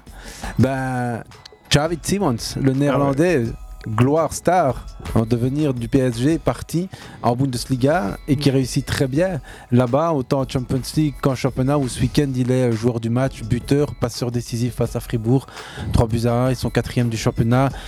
Il cartonne, c'est le meilleur avec des bons passeur. choix au niveau carrière c'est-à-dire qu'au départ à un moment donné on s'est dit il est parti au Paris Saint-Germain argent etc qu'il a, qu'il a pas de jeu mais là il a fait deux bons choix PSV donc oui là il a fait euh, Mhm. dire euh, ce qu'il fallait et là actuellement il est en pleine bourre Ouais. 4 Mais buts, donc, 7 passes D, deux saisons d'affilée où il fait, fait ce qu'il a à faire 11 apparitions, 4 buts, 7 passes D, meilleur passeur du championnat. Un milieu off qu'on suivra de près avec les qui Pays-Bas a cette marqué aussi semaine. avec Cham- en Champions League Ouais, euh, ouais, et cette semaine, c'est aussi décisif pour les Bataves euh, en qualification. de La crainte qu'on avait pour lui au début de, au début de carrière, c'était son. euh, sa- sa- c'est le fait qu'il soit surexposé quoi. C'est un joueur peu. son- bah, la- sa- gabarit. Son Ah, gabarit, ouais. voilà. Son il, a, gabarit. il a pris en, en masse. Il a pris en main et il est devenu vraiment un vrai pro. Quoi. Ah oui, oui, oui, Pour bien moi, il a vraiment franchi les paliers qu'il fallait. Et ça prouve vraiment sa, sa rigueur. Ça, pour moi, c'est un grand C'est pour professionnel. ça que je dis c'est au niveau de choix de carrière au début on, on s'est posé des questions parce que c'est vrai qu'il était déjà surexposé en jeune. C'est lui qu'on voyait combien Ouais, de vidéos et on a, on en Il a était frais, plein. là. Au Barça, au tout on- début. voilà, on en voyait plein qui, euh, ok, ils sont bons euh, jeunes, mais après ils ne confirment pas. Surtout qu'on l'a vu partir au Paris Saint-Germain, on s'est dit que c'est de nouveau nu- Ouais. dire plus un choix de on va dire publicitaire ou autre, mais après là il a confirmé avec les deux, deux saisons d'affilée. D'ailleurs, beaucoup regrettent qu'il soit pas resté au Paris Saint-Germain parce qu'il aurait sa place euh, son- Surtout au milieu de terrain, ouais. dans, dans- dans ce système de jeu. Quoi. Ouais, en plus, son, son truc de se dire bah, je vais me faire racheter par le PSG, mais je veux jouer parce que quand le PSG veut le racheter, de base, il n'est pas hyper chaud. Il veut rester au PSV, au final, on le rachète. Il dit Moi, je veux, je veux pas rester s'il y a Messi, Neymar. Au final, il se fait prêter parce que il- on savait pas trop ce qui allait se passer avec Mbappé. Je pense que le garçon, il va revenir l'année prochaine. euh, il va pas revenir avec le même statut que s'il restait cette année. Ils ont fait un très bon choix, le PSG. euh. Bah, surtout lui, parce que lui, de, euh, eux, de base, si lui ne demande, demande Ils pas voulaient de- le rapatrier au départ. je le rapatrier Ouais. et le faire jouer. Ouais. Donc lui, de base, en voyant pas encore d'entraîneur, parce que quand il arrive, il n'y a pas d'entraîneur. Christophe compliqué. Galtier est toujours en place. Ouais. Euh, on ne sait pas ce qui, ce qui était de Messi et Neymar à ce Il avait moment-là. un doute sur. Il avait euh, non, non, Ils attendaient aussi Silva. il C'est ça, donc- ouais. Le garçon, il part. Au final, ben, il aurait eu sa place à place de Vitinha. Ouais, ou- il aurait joué. il aurait joué totalement. Après, est-ce que le fait qu'il soit parti aussi a pas aussi euh, donné euh, Ça l'a libéré, l'occasion il a à moins avoir de pression. Moi je dirais limite, euh, je retournerai même pas à Paris Saint-Germain, je opterais pour un club. euh. Ben, ça dépend parce que l'année prochaine, il- il, il veut a sa place dans. C'est sûr qu'il va, qu'il va retourner de toute manière. Parce qu'avec Luis Enrique, je suis sûr qu'il va encore apprendre beaucoup de choses. Et il y a une place totalement pour lui. Mbappé, on n'est pas sûr qu'il reste non plus. Donc il y a moyen qu'il rentre dans une équipe avec, cette fois-ci. La, la, concurrence féroce qu'il y a au PSG, il prend. Il prend quand même un risque en revenant. Ouais, mais je pense qu'il a beaucoup de profil de côté. Il, hein. arrive plus avec. Qui sur le côté il, a, il, est obligé de jouer que des attaquants. Il y, a, deux attaquants. Il y a Ramos, il y a euh, euh Colomwani. Sur les côtés, tu as le Dembélé, je crois, ou Barcola. Barcola, ouais. Qui, euh, Lee. Ça fait quand même beaucoup. Bah, oui, d'accord, mais, ça, va, c'est 3-4 joueurs, pas des joueurs euh, d'une euh, voilà, d'une dimension euh, telle que Messi, Neymar ou autre. Et il va, Donc revenir, il va revenir avec un, un statut. différent. Il est, pour moi, désolé, quand, il va revenir, il sera avant Lee, avant Barcola, avant Vitinha. Même si Lee, franchement, c'est un joueur qui me. C'est plus un joueur de milieu. Eh, mais lui aussi peut l'être. Si tu joues avec euh, Ugarte, avec Guarez et Remry, tu peux le faire jouer, jouer au C'est vrai qu'il a joué quand Tuchel l'avait fait jouer à l'époque. Il, avait fait jouer au milieu de terrain. C'est ça. Donc... Comme euh, Ruiz euh, euh, qui, a disparu depuis, les deux jouaient au milieu de terrain. Donc, pour moi, si tu mets Ougartet, tu mets Warren Emery, tu peux le faire jouer tu à côté le totalement. Et du coup, il aurait deux postes. Il, a l'abattage physique. Et surtout, euh, Luis Enrique avait toujours dit moi, c'est une animation offensive, c'est pas un plan de jeu. Donc, s'il va jouer à un endroit, il peut se retrouver à gauche comme à droite mhm. le match d'après ou 30 minutes après. Donc, c'est un joueur assez intelligent pour rentrer dans la. Mais le Coréen, il faut pas l'enlever parce qu'il libère. Non, il. L'entrée qu'il fait. Il libère le jeu quand même. Super bon, hein, franchement. Personne qui compris, Mais tu as, tu as beaucoup. Les gars, je parlais de Xavi Simon, si vous êtes partis. Ouais, c'est parti. On parti. Tu nous as euh, laissé. Tu nous non, as laissé, j'ai essayé de faire euh, euh, voilà. un jeu de mots avec Lee parce qu'il ouais, dit bien le jeu, mais bon. Euh... On a compris. Arrêtez là. Moi, j'avais pas compris, moi. je préfère la piste. Bon, je, te, je te laisse ça. Je te laisse ça. Donnez-lui quelque chose à faire, les gars. oh là là. Tu vois, il était en train de réfléchir. Attends, il faut que je la sorte. C'est pour ça qu'il n'a pas parlé pendant deux minutes. Non, mais on parle de Xavi Simon qui a une bonne lecture de jeu et puis on parle de lui lis, lis, lis. Mais qu'est-ce que tu veux que je lise en fait? Surtout qu'elle est, est, impressionnant, franchement, comme joueur. Euh, ça, c'est par contre un beau choix du Paris Saint-Germain. Ouais. Moi, bling bling. Mais ça, enfin. À voir, à voir.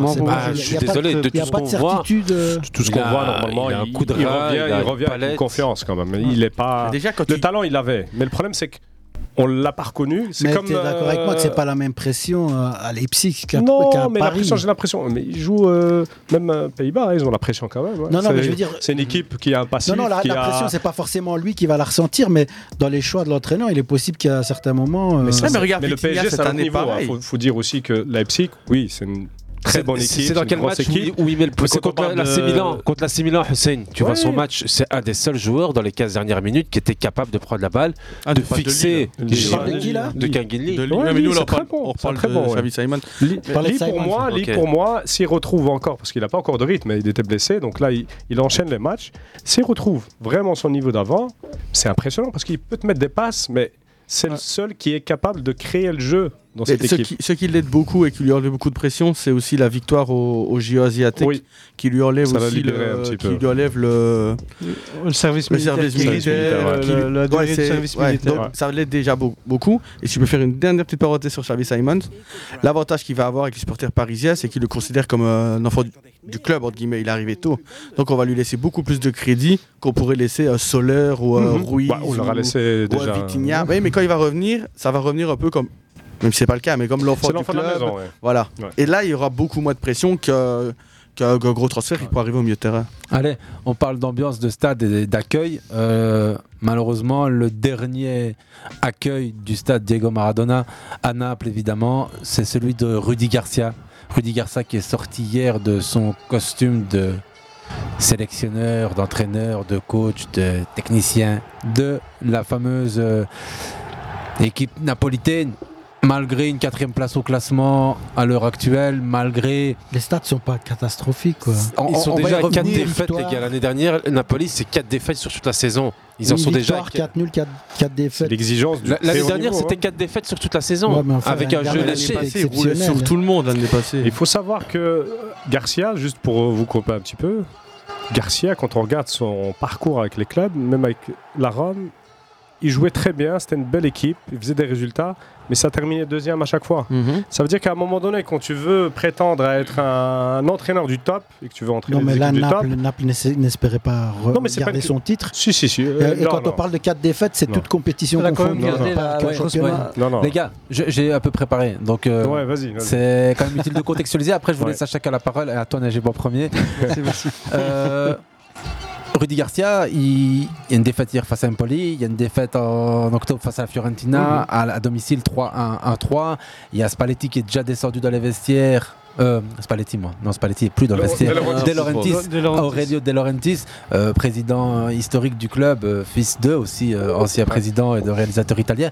Et on parle ici de, de, de président ben, justement volcanique. Spalletti est parti parce qu'il savait qu'il ne gagnerait pas son scudetto et deux, il en avait assez. C'est une pression Et il voulait malade. prendre une année sabbatique aussi. C'est une année, une pression de Il voulait malade. prendre une année sabbatique et finalement il reprend la, la, la squadra parce que Mancini se, se, Se barre barre en Arabie Saoudite. Sud. Oh, ouais, en non. Arabie Saoudite. Il nous fait une Yaya Touré. Exactement, mais pour rester dans le contexte napolitain très chaud et bouillonnant, il y, a- il y a cette défaite Empoli, Fiorentina, De Laurentiis qui descend dans les vestiaires, qui, qui, qui crie et qui a de moins en moins confiance en Rudy Garcia. Il cherchait déjà à se séparer de Rudy Garcia. C'est Conte qui avait dernier. refusé, hein. Conte refuse. Et puis il y a une relation de plus en plus compliquée avec Osimhen. On, on- on connaît la- la- la- la- le, début de, sais- le début de saison d'Osimhen qui, est- qui est problématique. Il devait Puis il y a aussi euh, euh, le, le médian euh, géorgien. Euh, Archvila. C'est compliqué toujours à dire, mais en tout cas, c'est toujours le meilleur joueur. Et pourtant, hier, pas aligné sur la feuille de match. Gros problème, semble-t-il, avec ses joueurs. Préparation physique, semble-t-il, trop intense. Son préparateur physique les a mis sur les genoux. Au, au- au mois de septembre, ils étaient déjà plus capables, semble-t-il, de, de répondre présent. J'ai le nom de son préparateur physique sous les yeux, mais c'est pas utile. Dans tous les cas, il partira avec euh, Rudy Garcia. Et puis, il y a Antonio Conte qui revient sur toutes les lèvres tout le temps, mais Antonio Conte refuse toujours. Et puis là, maintenant, on parle beaucoup de Tudor. Ouais, on verra si. euh, C'est fait. hein. C'est le profil. Ça C'est lui. le Mais Lodi, ouais. c'est Lodi qu'ils annonceront déjà le départ de Garcia. Non, c'est est- aujourd'hui, on est il- Lodi. C'est Paolo Rangoni, le préparateur physique, qui était à l'origine aussi des tensions avec le vestiaire. Des crispations, des tensions, et maintenant Tudor qui arrive pour répondre euh, aux. Enfin, Tudor éteindre pour les- les C'est pas un mauvais coach, hein Non, il y avait quand même des, des bonnes séquences. Moi, je me souviens de la deuxième mi-temps contre Milan. Moi, j'ai. Justement, on en parlait justement. physiquement, ils ont bouffé Milan. Quoi. Moi, je les ai vus en début Ils de saison en Coupe 2-2, d'Europe. Ils auraient, ils auraient pu gagner. Ils étaient agréables à voir jouer, mais Rudy Garcia n'a jamais apporté l'étincelle offensive non plus qu'on a pu voir avec Spalletti. Et puis, quand tu as une saison comme celle de l'année dernière, tu souffres de la C'est concurrence. dur de rivaliser avec eux. Et la comparaison, elle est justement, toujours au détriment de Rudy Garcia. On a pris les cinq derniers entraîneurs qui ont coaché Naples et lors de leur première saison, après 12 journées, c'est lui qui a le plus mauvais bilan avec euh, Gattuso. Mais il a par exemple, Rudy Garcia, 3 défaites, 3 nuls, 6 victoires. En, Serie A seulement, hein. donc on est hors Champions League et tout. Spalletti, c'était 10 victoires. 10 victoires et 2 défaites. Euh, Gattuso 5 victoires, 4 nuls, 3 défaites. Voilà, si, tu, si, 21 tu, si points. tu le compares, tu, peux, après, tu après, comparer laisse- Spalletti à toute l'Europe, il, il avait des stats de malade. Spalletti, Ouais, il, Spalletti, a- ouais. il Mais a- Spalletti, il avait il a- 20 points d'avance. euh, 16, à- 16 sur Non, la non, à un moment donné, il a, il a- Ouais, ouais, il y, en a, il y a un moment, il y en avait plus que 16. t'as Ici, raison. on a 11 points de différence entre Spalletti et Rudy Garcia après 12 journées. Le seul qui a su aller tutoyer un peu Spalletti, c'est Carlo Ancelotti, qui avait 28 points après ces 12 journées. Euh, c'est 9 victoires, 1 nul et 2 défaites. On parle de 26 buts inscrits, 13 encaissés. Ici, euh, faible taux de buts marqués, euh, beaucoup de buts encaissés. Dans l'absolu. Voilà. Et après, avec euh, De Laurentiis comme président, qu'est-ce que tu veux tenir euh, quand le gars, euh, à un moment, il sent pas la. Il sent Et pas l'ambiance. euh, Vraiment? La ville qui est aussi. Ouais, c'est une ville euh, Quand tu vois incroyable. comment ils ont fêté. euh, Ah non, c'est une ville fantastique. une ville qui est- En réalité, c'est le management humain qui a fait défaut à, à Rudy Garcia, ouais. comme, Partout- il lui a fait, partout, il est comme il lui a fait défaut à, à Al Nasr. Nasr, c'est moi, voilà, c'est Pareil un championnat Lyon, ultra euh, compétitif. Il avait que Ronaldo à gérer, mais il n'a pas réussi. Donc, euh, c'est quand même bizarre à chaque fois. Et j'ai l'impression que il est passé, j'ai l'impression. Oh, à Lyon, solu- à Marseille, il y a à Lille, toujours, il était bon. c'était un choix par défaut pour il euh, Naples. Faut le savoir. C'est un entraîneur qui a Il y a toujours les entraîné. joueurs qui parlent après, et en règle générale, c'est toujours la même chanson qui revient, c'est qu'au niveau humain, c'est... Souvent, il fait une très bonne saison où il arrive à retirer le meilleur de tous ses joueurs. Et puis la deuxième Voilà. saison, il Mais au niveau charismatique, enfin moi je l'ai déjà vu comme Il a consultant, le- il est pas, il est, Non, non, il est pas, pas le très intéressant, hein. Spalletti, tu vois qu'il y a un personnage. Mhm. Tu vois qu'il y a quelque chose. quoi. Euh, Conte, tu vois qu'il y a un personnage. Tous les grands entraîneurs, tu vois qu'il y a un, personnage, un certain charisme euh, qui est spécifique à chaque entraîneur. Rudy Garcia, il est très compétent, ça on n'en doute pas, euh, au niveau de, de, ce- de sa formation, au niveau de son expérience, etc. Mais j'ai l'impression qu'il n'arrive plus à, un peu comme euh, Domenech sur sa fin, hein, il n'arrive plus à gérer euh, Comme le Blanc, vestiaire, hein. il n'arrive plus à gérer, Laurent Blanc pareil. Voilà, c'est des entraîneurs qui n'ont pas su s'adapter au niveau de, de, de- de- de- des profils de personnalité qu'ils ont euh, face à eux dans le vestiaire. Et quand tu vois qu'ils n'arrivent même pas à gérer le- ce vestiaire-là, alors qu'en réalité, ils sortent d'une saison extraordinaire et qu'il suffisait de, de repartir avec le, le même groupe. Et Bah, de, c'est le même groupe. De toute manière, Voilà. c'est tous les, tous les, grosses personnalités du vestiaire, on veut dire, ou les joueurs importants qui se sont rebellés pendant les matchs. Donc, Mais vu, euh, moi, juste pour revenir sur Rudy Garcia, parce qu'on on en parle ici un peu comme. euh, parce qu'il y a des photos de lui dans un avion, il rentre à Nice, il est dégoûté, il va voir sa famille, c'est qu'il a été viré. Ouais. Tudor est déjà quasi euh, dans le vestiaire avec euh, le survêt du club. Et l'attention de, bah, du comité de direction avec De Laurentiis, qui à mon avis doit pas être le président le plus simple à vivre. Les supporters qui lui ont déjà fait une chanson de au revoir et merci, c'est ce qu'on entend pour le moment. Et tu quittes un, un stade pareil avec une ambiance pareille, mais qui est toute sur tes épaules, ça doit être violent. Je suis désolé. Puis il, avait critiqué, il avait critiqué Luis Enrique, mais en attendant, Enrique il est toujours en place. Ouais, je suis pas fan de Rudy Garcia, hein, mais quand euh, De Laurentiis te croise même pas pour te dire au revoir, quand tu te fais quasi insulter par tout. euh, en plus, c'est un club qui est respecté et respectable et des tifosi incroyables. Pourquoi Parce qu'il a foutu un peu le bordel, entre guillemets, dans, dans ce club. Parce qu'on n'entendait pas Naples avec ce- tous ces problèmes-là. hein. Et là, il, Non, est venu, c'est il, a foutu, il a foutu le bordel. Donc, je comprends un petit peu la réaction, que ce soit du président ou des supporters. Maintenant, euh, c'est dur psychologiquement à supporter, c'est très dur. Mais c'est dommage pour lui. Une grosse différence d'effectif finalement entre la saison dernière et Non, celle-ci. ils ont perdu non personne. Regardez tous Non. les. Ah, Il ah, regardait tout ah, le des- monde pratiquement. Parce qu'il Ouais. garde Osimhen, il garde Vara, Ouais. il garde tout le monde. Mais il y a peut-être quelque chose que je me demandais avec les entraîneurs comme Rudy Garcia ou Laurent Blanc et, et autres. C'est aussi leur rapport avec la nouvelle génération. Ouais, c'est ce que je disais. Parce ouais. que bah, ils, ont, ils sont partis dans des clubs. euh, Laurent Blanc était parti au Qatar, je crois, à l'époque. Ouais, c'était, il, est parti en, vacances. Ouais, bah, dire, et, Rudy même là, il n'a pas fait de résultat. Ouais, mais Rudy Garcia revient d'Arabie Saoudite, il a des problèmes à Marseille avec certains joueurs assez Ouais. jeunes, à Lyon, Lyon, avec. Cherki, etc. Exact, ouais. Quand il arrive ici, ben, les Oshimen, Kvarazvelia, c'est pas Kvarazvelia, euh, Ah, C'est juste, c'est juste. C'est pas, très vieux. Ça a 22, 23, 24 Ouais. et 25 ans maximum. Mais c'est des Oui, c'est ça, mais quand il était à Lille, il y a, il y a plus de 10 ans déjà. Mais c'était une autre génération. C'est une hein. autre génération. Ouais, Mais c'est un type qui sur. Moi, moi pour moi, s'il fallait définir euh, Garcia, il a plus un profil de politicien que d'entraîneur. Ouais, Il va se présenter à l'élection présidentielle. hein. Je te jure. C'est euh, un discours qui. c'est neutre. Ouais, c'est. Il n'y a pas de. Je je Y de y l'imagine. de- J'ai été surpris une seule fois, justement, c'était contre le, le match contre Milan, où ils ont fait une superbe deuxième mi-temps. Mais je me demande toujours si c'est pas un orgueil euh, Des joueurs. de Mais en l'équipe, termes de quoi. jeu, il va pas. En réalité, il n'y avait rien à faire dans ce club. Il fallait juste gérer. Ah, mais Il y en a un qui est très bon là-dedans, c'est qui? C'est Ancelotti. Ouais. Et Zidane. Ouais. Il t'a dit, égos, je, en fait. pas, je vais pas leur apprendre à jouer, ils savent dé- déjà jouer. Je vais, la- je vais mettre la meilleure euh, compo, les meilleurs joueurs ensemble. Et, et voilà, du moment que Après, je tiens mon vestiaire, je les, voilà. je les motive, etc. Je fais attention.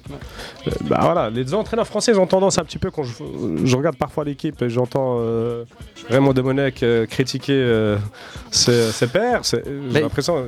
Ok, mais t'as fait tout le contraire quand t'étais coach. Il y a beaucoup d'entraîneurs. c'est quand même fou, hein, donc. euh, Et ces politiciens, t'avais- et ils critiquent souvent les entraîneurs étrangers, hein, ils parlent pas français. Ouais, donc souvent, euh, ouais, l'analyse d'un coach euh, de la DTN Après, française, on n'aime il pas parle pas beaucoup. français, il n'a pas fait l'effort. On n'aime pas beaucoup les entraîneurs étrangers en, premier- en Ligue 1, on Oui, le sait mais bien. parle alors de tactique. Ok, parle de tactique, t'as un tacticien, t'as un Je- technicien. On regarde Nice, ils ont pour l'instant un technicien italien Italien, qui ouais. fait Fort, du hein. super travail. Tous. Voilà, tout ce qu'on attend, Ouais. c'est qu'il parle en conférence de presse en français. En français, ouais. Mais c'est- pour revenir sur Spalletti et Rudy Garcia, Rudy Garcia, on sait que c'est quelqu'un à qui on a donné beaucoup, beaucoup de crédit. En France, plus qu'ailleurs, pendant très Partout, longtemps. ouais. Qui a, je pense, une carrière déjà de, de plus de 15 ans déjà sur, sur bancs Lyon, européens. hein, à ce rythme-là. hein. Euh, Ouais, je- je je j'en gagne, voudrais je pas. Si j'étais lyonnais, j'en voudrais pas. Parce il a déjà il, il a, il a déjà été Ouais. sur le banc lyonnais et il est parti en 2021, donc euh, c'était pas si longtemps. Mais ils sont Et- repassés par Blanc. hein. Il fait la S-ROM juste après Enrique ou juste avant Enrique, je pense? Avant Enrique. Avant Enrique, de 2013 à Il fait une bonne 2016. saison à Rome. Ouais. Ouais, Ouais, il, avait une il fait un, très bon travail Ouais, à il la S-ROM. Je crois que c'est une de ses meilleures. euh, bonne première année, Ouais. mais la deuxième de nouveau compliquée, comme on le disait. Comme Natchez est là avec. euh, Mais il avait ses soldats. Avec, avec Castan. euh, l'autre défenseur central, c'était un très bon défenseur. C'était un Roma je pense, ouais. Castani ou un truc du genre. hein. C'est- Non, il y avait Florenzi, il y avait il y avait le Totti, il y Ninja avait. aussi. Ouais. Il y avait une, euh. Il y avait. Verretou qui était là aussi à ce C'était une moment-là. belle équipe. C'était une très belle équipe. Et Et là, puis c'est après ça, il fait Marseille. Encore Ouais. une fois, 3 ans. On va dire ça se passe plus ou moins bien. C'est 3 ans 3 ans à Marseille, de 2016 à 2019. hein. Ouais, j'avais j'avais cru la ans, dernière année de ouais, il est. Bon, voilà, c'est, c'est- je crois que c'est quelqu'un qui a une belle croissance, qui a eu un peu, je ne veux pas dire du, du- du succès, mais il a quand même eu une. Je pense que c'est la Rome. Qui... Bien Ouais, sûr, c'est la Rome. La période Lille où il a été champion, bien sûr. Ouais, entendu. s'il fallait le définir en un mot, c'est has-been, quoi. Ouais, ouais, exactement. Il Comme ressemble à Laurent Blanc. Ouais, ça va bah, être euh, le début du. Ouais. Bon, c'est comme ça et on peut pas euh, réussir aussi longtemps. Et peut-être que c'est quelqu'un qui sait pas re- renouveler, qui sait pas rechercher, Ouais, qui a c'est pas essayé de progresser. gestion aussi, humaine. hein. C'est le problème de gestion humaine pour moi. En Et tout cas, Quand tu sais fort politicien, t'as raison parce que regarde ici, il essaie toujours que tous ses joueurs soient contents. Même ses meilleurs joueurs, des fois, il les met sur le donc T'as de la frustration des meilleurs joueurs. Il y avait, euh, c'est Mav- Mavouba qui en, qui en parlait dans une émission. Il disait avec euh, Rudy Garcia, tu faisais deux, trois bons matchs, il te mettait sur le banc. Il, venait- il venait- il faisait jouer un joueur moins bon que toi. Et à chaque fois, c'était pour te remettre en doute et ne pas perdre le joueur en dessous. Alors qu'en soi, bah, si t'es bon, tu joues. T'as juste à expliquer à celui qui est moins bon, tu joues Ouais. pas et tu joueras quand l'autre sera moins bon. Ouais, et non, il le sortait, il mettait un autre, il revenait. Et... Et pourtant, euh, c'est prouvé, enfin, quand tu vois Ancelotti qui utilise réellement 14-15 joueurs sur une saison, Bien sûr. Ouais, c'est sûr. le reste, c'est c'est du raffiné. Enfin, c'est... 14-15 jours, pas n'importe lequel 14-15. C'est non, ça. c'est clair, c'est clair, c'est pas, pas n'importe et pour, lesquels. et pour revenir sur Spalletti, Spalletti, c'est pas non plus qu'il a fait 7 saisons de suite à, Na- à Naples. Il fait 2 saisons. Bah oui, oui, oui. Donc, euh, Spalletti, la classe pour conclure, hein, qui, qui fait quand même euh, un petit clin d'œil à Rudy Garcia en disant que les comparaisons avec sa saison sont simplement pas pertinentes et qu'il n'y a aucune raison de, de- de faire le parallèle. La barre est très haute là. hein. Ouais, exactement, et puis la, la- la classe d'un d'un grand monsieur, quoi, Luciano Spalletti, qui a aussi un gros travail avec la squadra. hein. On, on y reviendra tout à l'heure dans la semaine internationale, la grande trêve ici qui, qui se profile pour les qualifications Coupe d'Europe. hein. Rappelons-le, on n'est pas dans la Ligue des Nations. Euh, petite anecdote euh, transitoire. euh, Attention, il y a dis- des places pour le- l'Euro euh, Ouais, grâce à la. Ligue des Nations. hein. Aussi, Ouais. oui, oui, oui. Ouais, mais là, c'est la- les qualifs, c'est ce qu'il veut dire. Mhm. Mhm. Non, mais la Ligue des Nations devient importante parce qu'il y a des places pour l'Euro. Ouais. Là, il y en a Ouais. deux. À la place du calife. Une, deux. Une. Le premier, et automatique. Seulement une Je crois qu'il y a une histoire de si le gagnant Wikipédia. est déjà qualifié, Ça évidemment. dépend des classements. Il y a, il y a des euh, classements de, la ont- Nation League qui intervient en fonction des classements des groupes, Ouais, etc. c'est ça. Il y a un règlement. Mais ça, C'est l'UEFA. mais ça reste quand même que le premier groupe qui peut se qualifier, c'est pas les, les classements, les, Mhm.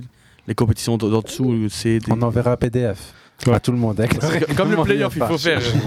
J'ai passé ma, jo- ma journée. C'est- euh, et quand- ridicule. mais Et quand tu auras compris, ils changeront. ça, ça évolue. Ça évolue en, en fonction un petit peu des. Je sais pas si vous avez vu passer cet échange sympa entre Del Piero, évidemment, grand monsieur, Ballon d'Or, hein, pour ceux qui oublient, Alessandro Del Piero, grand numéro 10 des Bianconero, de la Juventus. C'est Juventus qu'on a oublié. Del Piero a été ballon d'or euh, à quelle année? Moi, pour moi, il a été Ballon d'Or. Non, il lui, a donné, il lui a donné le ballon d'or de Ouais, j'allais dire, tu l'as donné un ballon d'or comme ça, toi. Non, que- Je En pense fait- qu'il a pas eu. il a Je pas eu. qu'il ouais. a pas eu. hein. C'est le deuxième Ballon d'Or que je décerne ici dans ce bureau. C'est un italien, mais c'était Cannavaro. Cannavaro. Tu sais, c'est comme les ballons d'or qui a été donné à Pelé, là, le ballon d'or d'honneur.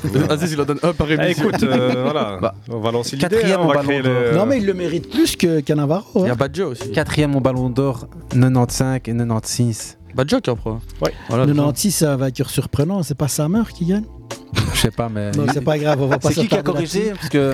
C'est euh, C'est Mohamed. Mohamed. Merci, C'est, parce que- voilà. Non, y a- mais j'avais. j'avais Il y a un deux doute, semaines, hein, j'ai dit David Beckham. Ballon d'Or. Ah oui. On m'a dit il était deuxième. Ouais. Et, fr- et franchement, Ballon d'or du marketing. j'ai du mal à me regarder dans le- j'ai du mal à me regarder dans Bon. une glace après les gars. Non, c'est très simple. On va lancer euh, un événement, les À trophées du, du fair play. Voilà. C'est ça. Va donne un, point par, euh, par émission. Non, non, ça. mais honnêtement, Ballon d'Or, euh, il le mérite parce que quand tu vois que Cannavaro le Ouais, gagne, sûr. Ouais. euh, 2006, ouais. tu mets mille fois Del Piero devant. Quoi. Ouais. De toute façon, tous les amoureux de foot savent que je, je suis presque sincère quand je dis Ballon d'Or Del, Ouais. Del. C'est Non, Ouais, Ballon tu vas donner la fin maintenant. Par Ouais, rapport la à- fin- non, mais- C'est ça le plus important quand Non, même. c'est parce que Del Piero et Ronaldo, Nazario Dalima, R9, Ballon d'Or. C'est- Deux fois. Deux fois, merci You, on est d'accord Avec une jambe. Avec un genou. Euh, il est président de Valladolid pour ceux qui savent pas, l'homme d'affaires euh, aujourd'hui Nike, euh, agent mondialement reconnu et connu. très bien. ouais. Ouais, ouais. Il est président du, donc, du club de Valladolid et en, en Liga 2. Ouais, ils sont et. Et dans l'interview, Del Piero lui dit Qu'est-ce que ça fait d'être président de club? À Ronaldo Et Ronaldo lui dit Bah, en fait, des fois, j'oublie que je suis président du club et je regarde le match. Et je suis là, je me dis Mais ça va pas. Et l'autre fois, il y a un attaquant, il dit De mon équipe qui rate le face-à-face, on perdait. Et il rate le face-à-face face au gardien. Et Ronaldo, en rage, dans sa loge, il descend dans, la dans, dans le vestiaire. Non, il lui dit exactement ça. L'attaquant, il lui dit Écoute, quand t'es face à face avec le gardien, n'aie pas Respire un peur, coup. garde ton calme et tu vas voir ça aller. Et l'attaquant lui a répondu Pour toi, c'était facile. Véridique. Donc, euh, petite Ouais, anecdote sympa. C'est entre- vrai, quoi. C'est vrai quoi, quand t'es président et que t'as joué, que t'as joué, t'as vraiment été un grand C'est ça que tu disais attaquant. tout à l'heure quand t'as un joueur qui a joué. Qui, Ouais, c'est t'as une crédibilité. Même ouais, l'entraîneur, il va pas t'en vouloir quand tu vas Ouais. faire cette remarque-là aux joueurs, parce que généralement les entraîneurs n'aiment pas que les présidents viennent un petit C'est peu s'immiscer dans, dans le sportif. Mais quand t'as un président comme Ronaldo, bah voilà. Mais quand, quand t'es entraîneur, tu dois accepter ça. Et puis tu vois bien que Ronaldo, ça, ça part d'une bonne intention. C'est un pas, passionné, ouais. c'est pas comme euh, si c'était de Laurentis, De Laurentiis, ou, ouais, ou même ouais. Tapi qui, Ouais, ouais. qui venait aussi euh, dire à Goutal, Dans d'autres pays, ils descendent avec des flingues hein, pour menacer. D'ailleurs, un des tout premiers transferts de Ronaldo quand il est à Valladolid, c'est Atem Ben Arfa. Ouais. Sinon, euh, on parle attaquant, on parle buteur, on parle Mohamed Salah. C'est le premier joueur de l'histoire du club de Liverpool à marquer dans chacune de ses six premières rencontres à domicile. Statistique intéressante, mais qu'il faut lire aussi avec une autre ici en première ligue où on a donc Mohamed Salah dans le classement des joueurs à avoir inscrit un but ou réalisé une passe D dans au moins 15 rencontres consécutives à domicile. On est ici sur du level monstrueux. Donc, les trois joueurs à avoir inscrit un but ou une passe D dans au moins 15 rencontres consécutives à domicile. J'ai Mohamed Salah, je viens de vous le dire. Je vous demande les deux autres. De, première ligue alors De première ligue, évidemment. Trois joueurs qui ont inscrit un but ou réalisé une passe D dans au moins 15 matchs consécutifs à domicile. Non, pas encore Haaland. Pas encore. Rooney. Je vous Euh, dis, c'est deux joueurs qui ont joué en première ligue qui ne jouent plus. On est- Gérard ou euh, Lampard Non. euh, Il n'y a pas vous- Shearer dedans. Il y a Shearer dedans. Excuse-moi Mohamed, j'allais dire Newcastle, mais tu le dis déjà. Shearer a donc 17 matchs à domicile où il a été au moins buteur Après, il doit y avoir. Harry Kane, non? Plus facile que ça les gars. Non, Harry Kane, il a battu le record en Allemagne. lui. Si je Plus vous facile, dis ouais. euh, numéro 14. Ah, Henry Henry. J'ai voulu dire Henry, mais je me suis dit, il a peut-être pas bien débuté, mais non, en fait, je me trompe. Parce qu'il venait de la Juve où il avait mis un but en 16 matchs. Mais on est, Une demi-saison. on est ici sur les 15 matchs à domicile consécutifs, mais peut-être pas au cours de leur première saison. Ok. Puisque Ça peut saison. Salah il n'est pas dans sa première saison.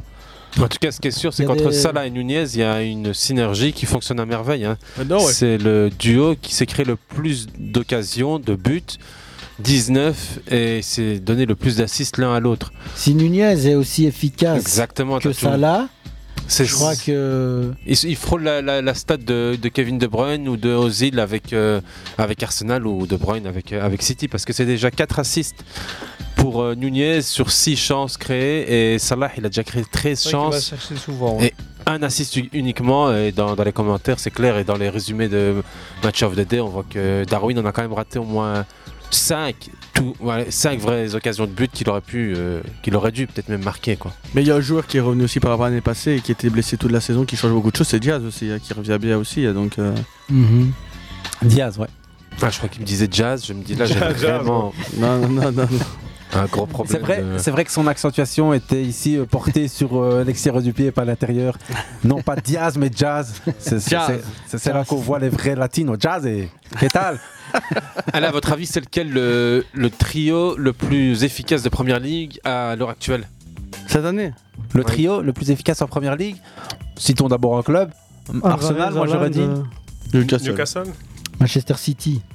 Alvarez, Haaland, Alvarez, non Haaland, on a envie d'être- on a et- envie d'être- Alvarez, C'est Haaland. Ouais, ouais, on a voulu. Et Silva. Et le troisième, c'est Foden, c'est pas Sylvain. ah. Ah Le deuxième dans ce classement, c'est, on vient d'en parler. Nunez, Salah, Jota, c'est 18 buts. Troisième position il est pas. Non. Newcastle Non, non, non, c'est. Non. Peut-être Brighton. Vas-y. Bah, les gars. Ah, Tottenham. Tottenham. Ah oui, Tottenham. Ah vrai. Son, Madison, Kulusevski, 14 buts. Mais là, Tottenham Content de revoir, euh, content de voir Kulusevski, le, le- la, là, c'est la, la pépite suédoise de la de, Juventus qui devait exploser, qui, est- qui a finalement été vendu. Et Tottenham, je trouve qu'ils en font du bon, de bonnes choses, même si on va Ça dire qu'ils n'ont pas vécu hein. la meilleure saison. hein. Son Madison, Richardson. Hein Exactement, ça aurait pu. Le, le trio de Son.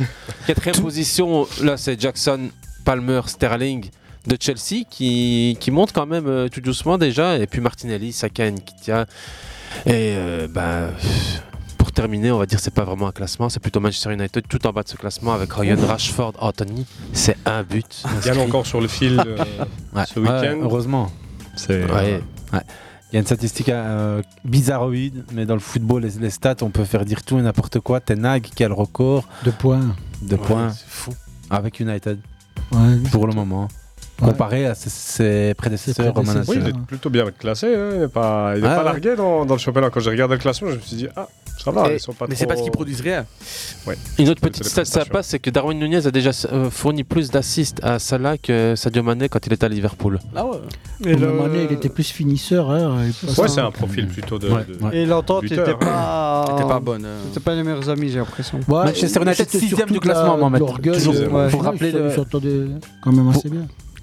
Je, je sais bien que tu as mis du bleu aujourd'hui, mais on va parler de Chelsea dans une seconde.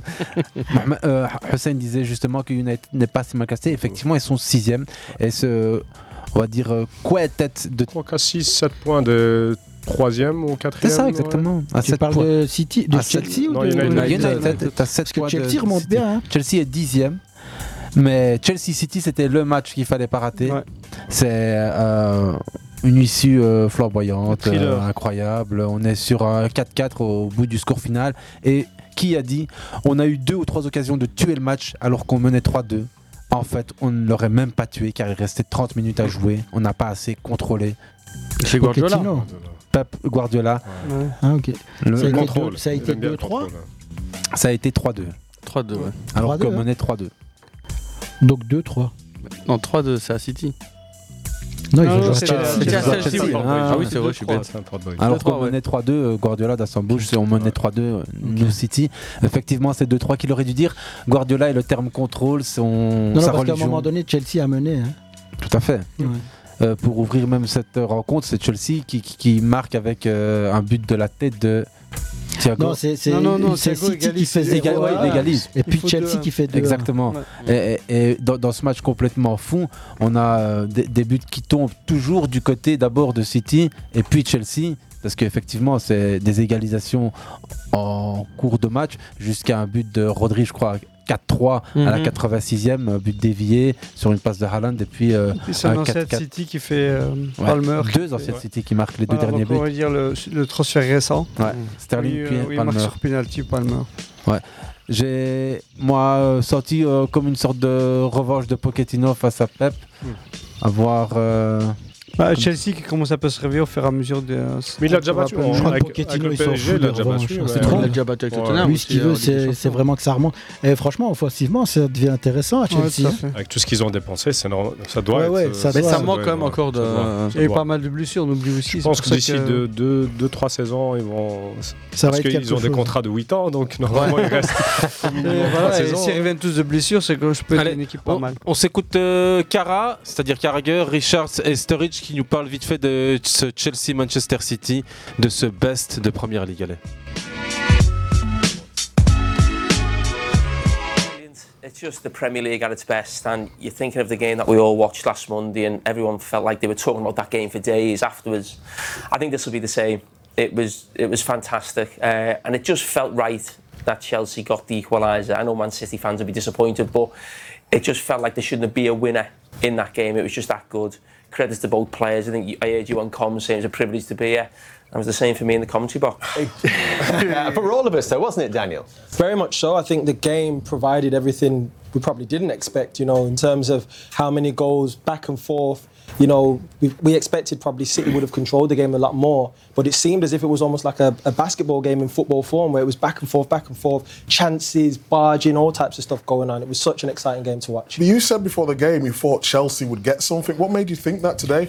I just think they've done really well in the big games. I thought there's, you know, when you talk about atmospheres at certain stadiums, maybe I've commentated here maybe more than, than other places, but I always feel like it can, get going here at Chelsea when they get up ahead of steam and put a bit of pressure on. And I, th- I think in some ways it also shows how good City are, because I don't think City were anywhere near the best. And Chelsea, I thought, were fantastic, but it still finishes 4 4. You know, that still shows the sort of probably the gulf between, you know, both teams really, and that's there. But I think uh, I think what Pochettino's done in big games is fantastic. I think he's, I think you can almost see him as a manager going up against Klopp. Guardiola, Mikel Arteta, and he hasn't quite got the tools that they've got. I know they spent a lot of money. People will say that.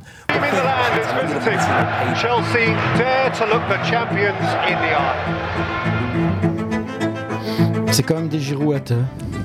Vas-y. Parce que ça critique à mort Chelsea et maintenant ça, ça dit euh, Pochettino il est capable de sortir des gros matchs contre les grosses équipes. Il dit qu'il a pas beaucoup de, Vas-y, de moyens, etc. Mais les moyens. euh, Il parle de moyens, c'est c'est ça qui est fou. Donc il dit qu'il a pas beaucoup de moyens vu le nombre de joueurs qu'il a. Enfin, il dit, il dit une vérité, c'est qu'on est quand même. euh, Enfin, sauf peut-être, il le précise, sauf les supporters de City. On est quand même content que ça se termine par un 4-4 parce que c'était Voilà. le meilleur scénario qui pouvait se passer pour un match aussi au offensif que quoi, ouais, ça. Quand tu vois surtout le match que Chelsea te fait contre Tottenham la semaine d'avant, où ils ont quasi pas existé, même à 10, où Tottenham s'est très très bien défendu, c'est comme une bonne, bonne réponse de voir ce match-là contre City. Ouais. Mais ils ont Bah, du c'est à. incroyable de dire qu'ils n'ont pas existé et qu'ils ont terminé avec 4 buts. Ouais, non, euh, bien sûr, mais quand on voit le, la- la déroule- déroulement du match, Chelsea, enfin, quand tu vois même les supporters de Chelsea, c'était, on n'a pas été bon. Bon, c'est trois points, c'est bien, mais c'est honteux de jouer comme ça. Ouais, ouais. Et Comme quand le, on- le- le foot, c'est surprenant parce que tu termines avec un 4 ans, tu regardes les stats, tu te dis waouh. Mais tu pensais que quand tu regardes le contenu- direct et au final, bah, ils se sont fait. euh, Ah, tout, tout s'est fait en contre-attaque à la fin. Ouais. Ouais, ouais, bien sûr. ouais. Mais il y a, y eu un match un peu similaire. goals, quoi. Ouais, il y a eu un match un peu similaire au euh, Stade de Reims-Paris où, où Stade de Reims a un nombre incroyable de- Ouais, d'occasions. Donnarumma Ouais, Donnarumma, bah, d'ailleurs, le gardien de Tottenham, Ouais. quand on regarde, quand tu vois les 4 buts, tu te dis, ouais, il a fait un match pas ouf. Ouais, Au final, il te fait un match un peu à la Neuer où il sort de son rectangle à chaque fois pour aller chercher le, le ballon. Je sais pas euh, statistiquement combien d'occasions on a eu de chaque côté, mais Bah, c'est bien que tu poses la question. Justement, j'ai les statistiques du match de Chelsea City, un match complètement fou avec euh, euh, 3,60 expected goals City 3,19. Si on continue sur les passes réussies, 89% pour euh, City, 84% pour Chelsea. Possession dans les 30 mètres adverses, 68 pour City, 32 pour Chelsea. Ça, c'est quand même bien euh, caractéristique. 68% de possession de balle dans les 30 mètres adverses pour City et 32 pour Chelsea. Euh, 46 touches dans la surface adverse chez City. Euh, action défensive, 16 pour Chelsea, 30 pour City, donc dans le camp adverse. Et puis, euh, on a ici évidemment toute une série de statistiques, je ne vais pas continuer, mais elles indiquent clairement l'apport offensif, euh, l'attrait offensif d'une équipe comme City. Tu disais, Mohamed Pochettino est peut-être pas content de gagner, enfin de reprendre sa revanche. Pour être exact, c'est les mots qu'on a utilisés. Non, je pense qu'il n'est pas focus sur, euh, sur la, sa revanche face à Guardiola. Ouais, Je il dit au plutôt- micro de Sky, je crois, je suis très fier, tellement content. Le mérite revient aux joueurs qui ont produit cette performance incroyable. Les gars, Oui, je vous il est content de que la performance et, du, Ouais. et- et du revirement parce qu'il était fort critiqué. Ouais, il va pas parler de Guardiola en lui-même, c'est ça. Mais ce qui me fait surtout peur avec Chelsea, quand on voit par rapport à Tottenham et ici, c'est qu'ils arrivent à produire ça contre les grosses équipes parce que ça produit du jeu en Ouais, face. c'est ce que dit Gallagher. quand ça va jouer contre des équipes bien plus basses. Oui, il faudra voir. Bon, après, en première ligue, Ils ont, fait un ça bon bétonne. ils ont fait un bon résultat contre Arsenal, un bon résultat contre Liverpool. Si Ouais, parce je que ne ça- me ouais, trompe, parce que ça- euh, ça fait du jeu. Voilà, c'est des équipes on va contre jouer contre Luton, contre Burnley. Enfin, Burnley, c'est peut-être pas la meilleure, la meilleure C'est une très, mais très, très bonne euh, saison et au niveau du suspense. On, on a quand même. euh, Je crois qu'ils sont tous sur deux points, les quatre premiers. Ouais, c'est ça. Et puis euh, Tottenham qui perd euh, dans les arrêts de jeu. Hein, qui Ouais, mène 0-1, Wolverhampton qui et- égalise, Ouais, qui prend l'avantage face à Tottenham. Bournemouth qui surprend Newcastle. Euh, Donc on, on se retrouve encore dans une configuration où tout le monde peut battre tout le monde, entre guillemets. Carragher, Sauf, sauf Burnley. Carragher dit quelque chose de très juste. S'il te plaît, respecte un peu Vincent. Bah, d'un côté, il, il parle de, de manque de chance. euh, Compagnie, il dit que tout va bien à Burnley, que tout le monde est très serein, mais Sauf il les points. faudrait peut-être à un moment donné qu'il se réveille et que. Parce que. Si- S'il continue, il va finir dans les fautes sereins. lui. mais non, mais le recrutement. Non, il a si on peut parler vite fait hein. du le recrutement, ça reste quand même un recrutement euh, de joueurs euh, c'est de à fort championship, potentiel. de championship joueurs à lui fort a, potentiel. a- a apprécié en, en DA belge ou, ou Amdouni, championnat euh, c'est un suisse. très bon joueur. Donc lui, il peut pas recruter comme les grands clubs. Donc il vise, il ils sur un ont, potentiel. ils ont des contrats budgétaires énormes à Burnley. Exact. Euh, mais on va pas en Ça va parler. faire une Fulham 2.0, ça va redesctre, ça va remonter, ça va redescendre, ça va remonter. Wait and see, as they Norwich, say in Norwich England. mieux. Ouais. For sure. Euh, comme disait un autre comique. Euh, Petite stat par rapport au match, petit nom à retenir plutôt, c'est Cole Palmer. Cole Ouais. Palmer, l'ancien joueur de Man City, 60 parti millions. pour euh, demander plus de temps de jeu, ce que bah, Pep Guardiola n'a jamais pu lui fournir, et qui marque le but de l'égalisation. On a senti que c'était euh, quelque chose qui, a- qui avait vraiment libéré le gars et qui a, qui a donné un peu. Je veux dire, c'était à Chelsea que ça se Est-ce jouait. que c'est lui qui a 14 pénalties sur 14 Je crois que c'est ça, ouais. Mais, c'est- c'est- mais lui, il attendait que ça de marquer quand tu le voyais même quand il allait dans les, dans les discussions des joueurs de City. Là, ils sont tous en randée pour tirer un coup franc. Ils se mettent dedans, ils regardent. Tu vois bien que le garçon. euh, Tu vois Alan qui le pousse un petit peu mais- pour mais lui dire. tu vois euh, qu'il y avait une certaine, pas une haine, mais une envie de bien faire dans le match et dire voilà, vous m'avez vendu, vous n'avez pas voulu me donner. Il y en a vraiment le. Ah, Raheem Sterling, c'est la même chose. Je sais pas si vous voyez le, le match. Mais qui... il a fait un gros gros match à Sterling. Bah, depuis Mais- le premier match de la saison, pour moi, c'est le joueur de, de des Chelsea, Blues. bien sûr. C'est- C'est- c'est- C'était c'est- vraiment un combat vraiment à la limite de, de l'acceptable. Et puis à la fin du match, c'est tous des potes, quoi. C'est tous des potes. à- Enfin, pas dans, pas dans les vestiaires, quoi. Ouais, ils sont Ah oui. tous dans la main. c'est Ouais, très respect- c'est- le match était très respectueux. Après, il y Ah, a C'était un de peu chaud quand même. hein, euh, Ouais, mais c'était comme tu dis, la euh, limite, donc ça Walker va. qui était un peu chaud sur la fin. Rodri qui Ok, s'est fait un petit peu tacler, un petit peu, un petit peu trop d'ailleurs. euh, C'était Ouais, un peu ouais. trop, trop sévère, on va dire, sur certains gestes, mais. Mais c'était un match de C'est première foot ligue. anglais, ça faisait hein. longtemps qu'on C'est n'avait plus vu ça. foot anglais, donc c'est bien. C'est bien. Des, des résultats comme ça, ça, ça, ça, ça, ça fait revenir C'est quelques le- supporters qui, à un moment donné, quand voilà, ils sont blasés, face, à, quoi. face à. On sait que si tu veux maîtriser le jeu, etc. Ouais, etc. je fais partie de ceux-là. C'est un peu. Voilà, moi je- sincèrement, je- j'étais un petit peu aussi dans Ah, cette regardé optique-là beaucoup, ces, moi derniers- ces dernières semaines. Et j'avais du mal, je regardais plutôt des équipes qui n'étaient pas forcément euh, aussi équipées que, Et Brighton, que City. Voilà, exactement. Et il y avait quelque chose à regarder. Mais Eddie Hall, le manager Ouais, de. le Castle aussi, Newcastle. pareil. ouais. West Ham, je regarde aussi parce qu'il y a quelques joueurs de talent. Il y, qui- avait- il y a aussi euh, Brighton. Brighton. Brighton. Ouais, mais il y avait- Tottenham, c'est pas mal, aussi pas ma mal. On parle beaucoup de Deserbi aussi. Euh, Ouais, on, on- ouais. on pourrait continuer, partir et digresser sur la première ligue parce que c'est quand même le meilleur championnat, même s'il y a encore des choses à, à- à voir d'intéressant en Italie en particulier. Mais Carragher dit quelque chose de juste pour terminer avec Chelsea City. Tout le monde est très content à Chelsea, mais rappelez que c'est un match nul à domicile. C'est vrai que quand ils célèbrent, on a l'impression qu'ils ont trois points, les supporters aussi. Mais tu vois aussi qu'il y a une énorme pression. s'accrochent à quelque chose. Il y a une énorme- pour pouvoir. euh, Attends, attends, il faut le voir aussi le déroulé du match. Tu prends un but à la Ouais. 85e, mais moi je les imagine pas revenir. C'est le scénario. On est d'accord. euh, Il y a quand même une maîtrise à, à City. Il y a, y a pas le de péno, le péno, y a- le, le VAR intervient aussi, non Pour le Non, péno, non. non Ou Non, c'est non, plutôt- c'est flagrant. Il- Pour vous, le penalty sur Haaland de Couturella Il y a penalty Euh, bonne question. En, Attends, en fait, ça dépend de la la première. image où C'est lui qui tire un peu, quoi. et puis après, maintenant, ça fait partie. Et Coucournet, il se fait souvent piéger comme ça. Ouais. Ouais. Euh, le dernier match où on a eu une rencontre avec 4 buts égalisateurs. Le match entre Chelsea et City, donc c'est la première rencontre de première ligue, de première ligue, lors de laquelle il y a eu 4 buts égalisateurs depuis. Donc 4 buts égalisateurs, ça veut dire que successivement et consécutivement, revient au c'est toujours Chelsea qui est revenu au Il n'y a pas score. United, Le United. dernier match où il y a eu ce scénario, c'est entre Attends, c'est pas, ne me dis pas Arsenal Newcastle parce que c'est pas le même scénario. avril 2009. Je donne une, une période. Il y a 2009. United est dans l'eau, non Liverpool dedans Euh, contre- Liverpool. euh, Liverpool. Chelsea- Pas Chelsea, mais euh, attends. Je te regarde, Mohamed. Liverpool, Chelsea. je me souviens Arsenal. la 4-4 spectaculaire. Arsenal. Newcastle Arsenal. Mais c'est pas avec Où ce- Arsenal mène 0-4 Du coup, c'est pas ça. et Newcastle revient à 4-4 Liverpool avec. United alors C'est avec Liverpool Arsenal. Ah. Ah, c'est ce que je disais, Arsenal. Avril 2009. Ouais. Arsenal. que mais je- je regardais Mohamed, excuse-moi. Non mais c'était avec. il, a, euh, il a pas réussi le test sur ce coup-là. Non non mais je. je, je- C'est un classique. C'est avec et- Arshavin ça. La 2009, ouais. Ouais ouais c'est avec Arshavin. euh, il, il- met deux buts. Dieu. Chamac n'était plus titulaire à ce moment-là. ouais ouais c'est avec Arshavin. Bentner. Mais est-ce que c'était un match de championnat ça ou de coupe Championnat. Ok. Regarde il y a Arshavin qui marque. Ah, je te Bah, crois. qui marque les 4 buts, tout simplement. Je suis déjà en train de lire ici les Ah c'est traductions. fameuse. C'est le euh, fameux 4-4 avec Liverpool, 4-4, euh, euh, les 4 quatre buts buts. d'Arshavin. C'est son, c'est son, c'est son, C'est son c'est prime. son. C'est prime.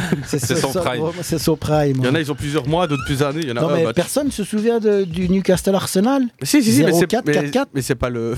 c'est pas le but du truc. Non non mais enfin c'est quand même spectaculaire aussi non? Oui, bien sûr. Ok. euh, Mais on ça vaut pas le, le O- OM euh, OM. Montpellier. Ça- Ah, OM Montpellier. Mené 0-4, il gagne 5-4 avec Courbis. Allez, Aziz, t'essaies de sortir de ce bourbier. à chaque fois, il a une Non, mais anecdote c'est- en plus. Non mais c'est vrai que c'est- c'est- c'est c'est- c'est score euh, 4-4 ou 6-0 à Anvers, euh, ça arrive pas tous les Ou week-ends. 3-2, Standard Underleg si on veut jouer. Si vous voulez, il y a un petit café un peu plus loin, Mohamed Najib. C'est juste ici à côté. Tu nous hein. entendais là? Ouais, je vous entendais. On entendait les fraises. Allez, Alors- on passe à la Il y a une lettre. orange sur, euh, Aziz? sur la table. Ouais, on avait promis d'évoquer la lettre hebdomadaire de l'Observatoire européen du football. On avait aussi promis de parler de la trêve internationale. Je vous laisse, euh, les gars, choisir la trêve hebdomadaire de l'Observatoire ou bien la trêve internationale? Moi, je suis vous, je choisis la, lettre. La, La lettre, lettre, allez, la lettre. Ok, alors je passe euh, sur la lettre. Et évidemment, ici, je vous l'avais dit en, en intro, c'est l'indice de jeu direct. Euh, Qu'est-ce que ça veut encore dire Je sais, fou, furieux, mais ils ont en fait croisé les données physiques tactiques de Skill Corner avec les données techniques de Y-Scout pour avoir Non, un non, œil- la trêve, s'il te plaît. Trop tard, Mohamed, on a déjà commencé. Je t'avais dit. Non, en fait, c'est. C'est simple. C'est pas non, non, exagéré. c'est vrai, en fait, c'est un coefficient du jeu le plus direct dans le camp opposé. Donc, euh, les valeurs les plus fortes, c'est celles qui ont, on va dire, le plus d'apport technique, tactique et de verticalité. On, on a le Big Five, je vais pas aller chercher les autres championnats un peu plus. Quoique, on ira chercher le championnat belge, Aziza, quand même.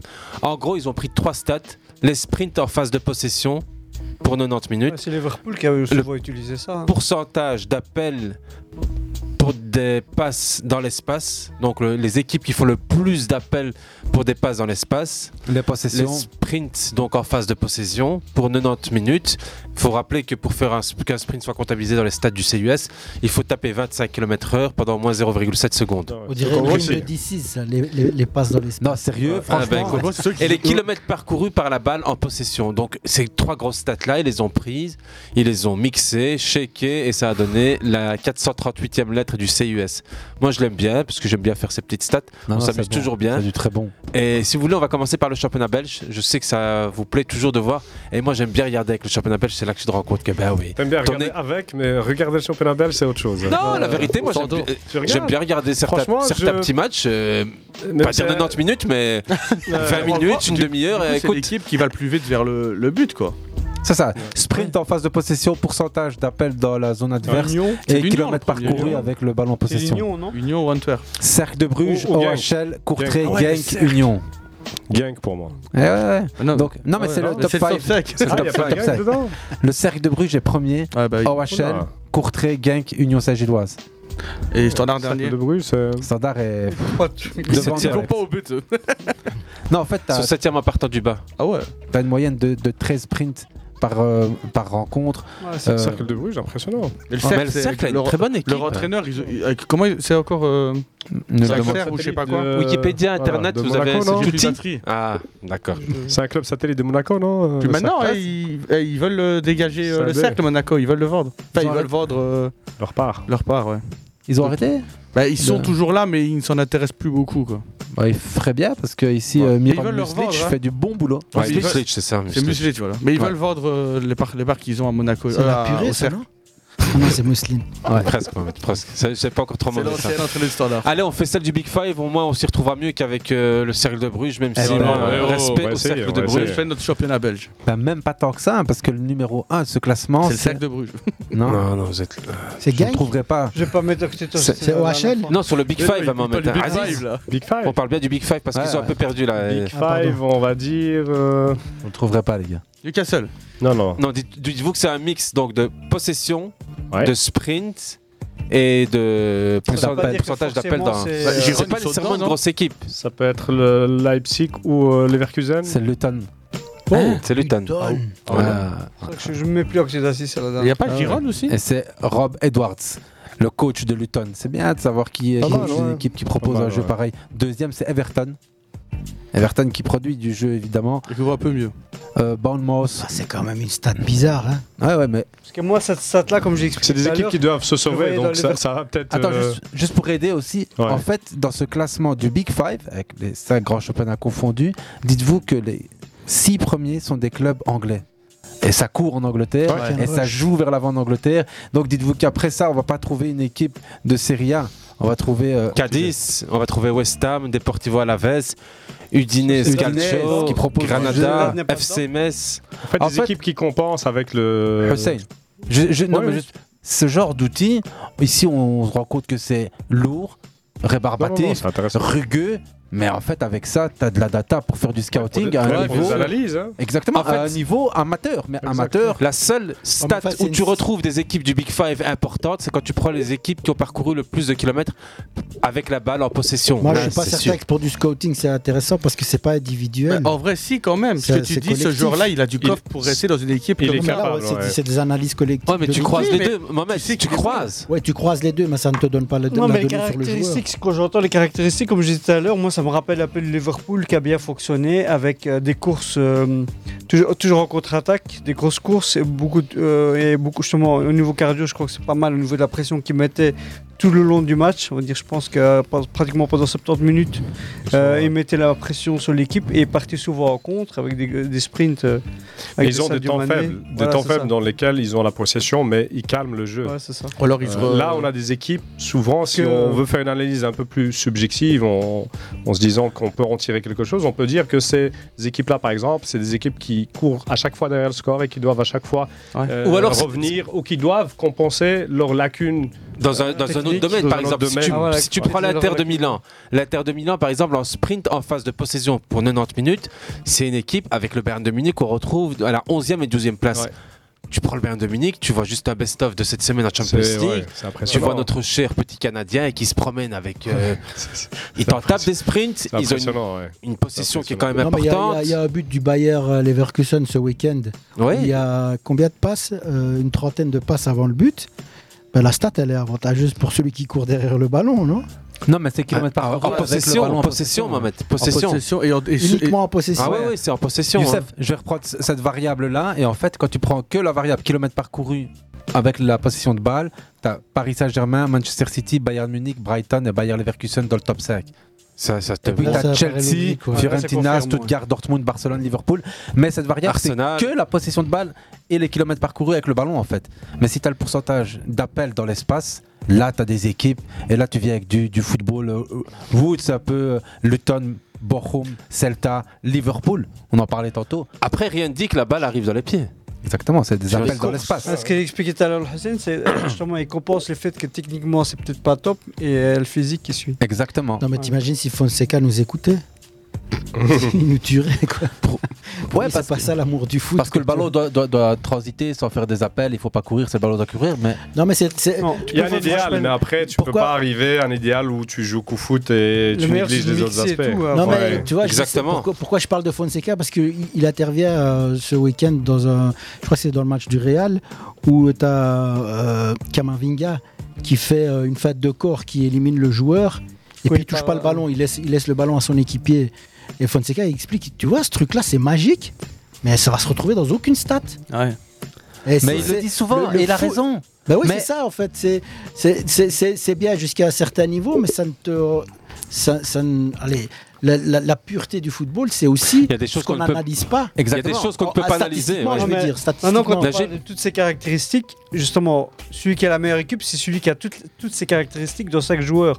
C'est qu'un joueur qui va être beaucoup plus technique, un qui va compenser au niveau, parce qu'il faut quand même des joueurs qui courent au mieux, et puis tu as un joueur qui veut dire qui est un peu plus intelligent, un, un joueur qui va sprinter au bon moment. Donc c'est un ensemble qui fait que justement, on puisse arriver à, dire, à l'idéal, mais euh, l'idéal. Mais m- ce que te dit Mohamed est, juste. Regarde, Najib en fait me fait dire ce que, ce que je dis là. La- la- L'appel dans le dos, ou le ballon qu'on laisse passer entre les jambes, ou le crochet qui laisse ensuite la place, enfin la, la fête de crochet qui laisse le ballon un joueur dans la course, c'est rien d'autre qu'un appel dans l'espace. C'est rien d'autre qu'une possession de balle.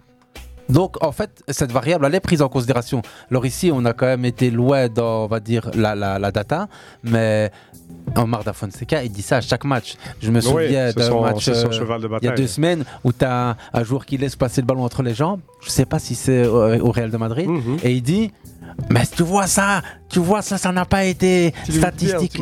J'ai j'ai mis bien le début. hein.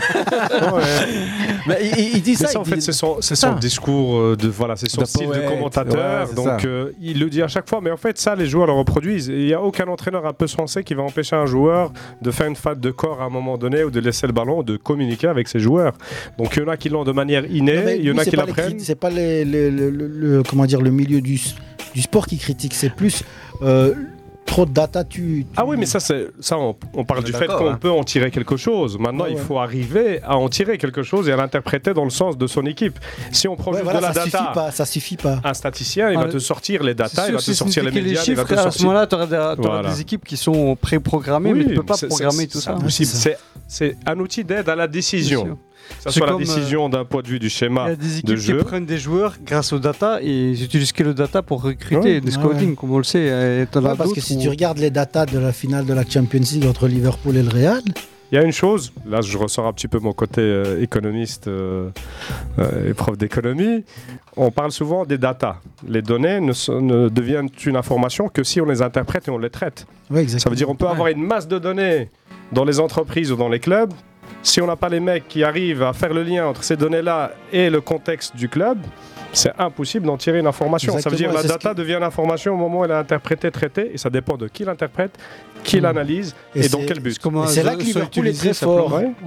Liverpool, avec un technicien euh, très très compétent, arrive à, à Ouais. gé- à gérer ses, Exact. ses datas à un niveau exceptionnel. quoi. L'Union aussi. Brighton Bah, lui, Brighton, c'est lui qui, ouais, qui donne à. Bon, ils ont une facilité grâce à. Bah, c'est à Brighton leur qui outil. donne leur, euh, enfin qui propose leur data. Les analystes vidéo, les analystes des data, des data visuelles. Oui, ils en le- sortent des statistiques parfois en se disant cette équipe va plutôt jouer sur ce côté, va plutôt orienter le jeu. Et on a vu le rôle des vidéo-analystes en Coupe du Monde. Si je reprends l'exemple de- du, du Maroc avec le vidéo-analyste de- qui de- est de voilà, Belgique, ouais. un pur produit euh, belge. Et on a vu l'impact parce qu'il y a eu du travail, ce qui ne se faisait pas avant. Non, hein. c'est pas le fruit du hasard. Et voilà, sûr. la lecture de, de l'adversaire, ça passe aussi par de la On a data. vu aussi des stats qui, qui n'ont servi à rien plusieurs fois, Oui, être récupérés. existe, oui. et- Exact. Mais Will Steele l'expli- l'explique souvent bien parce que lui, il a fait euh, l'école du, du foot euh, en Angleterre Ouais. euh, et il expliquait beaucoup de choses. qu'il y a beaucoup d'infos que lui, quand il arrive à Rennes, a dit ça, ça me sert à rien. Exact. Parce que c'est c'est furtile, c'est inutile et il s'est concentré sur vraiment le plus important.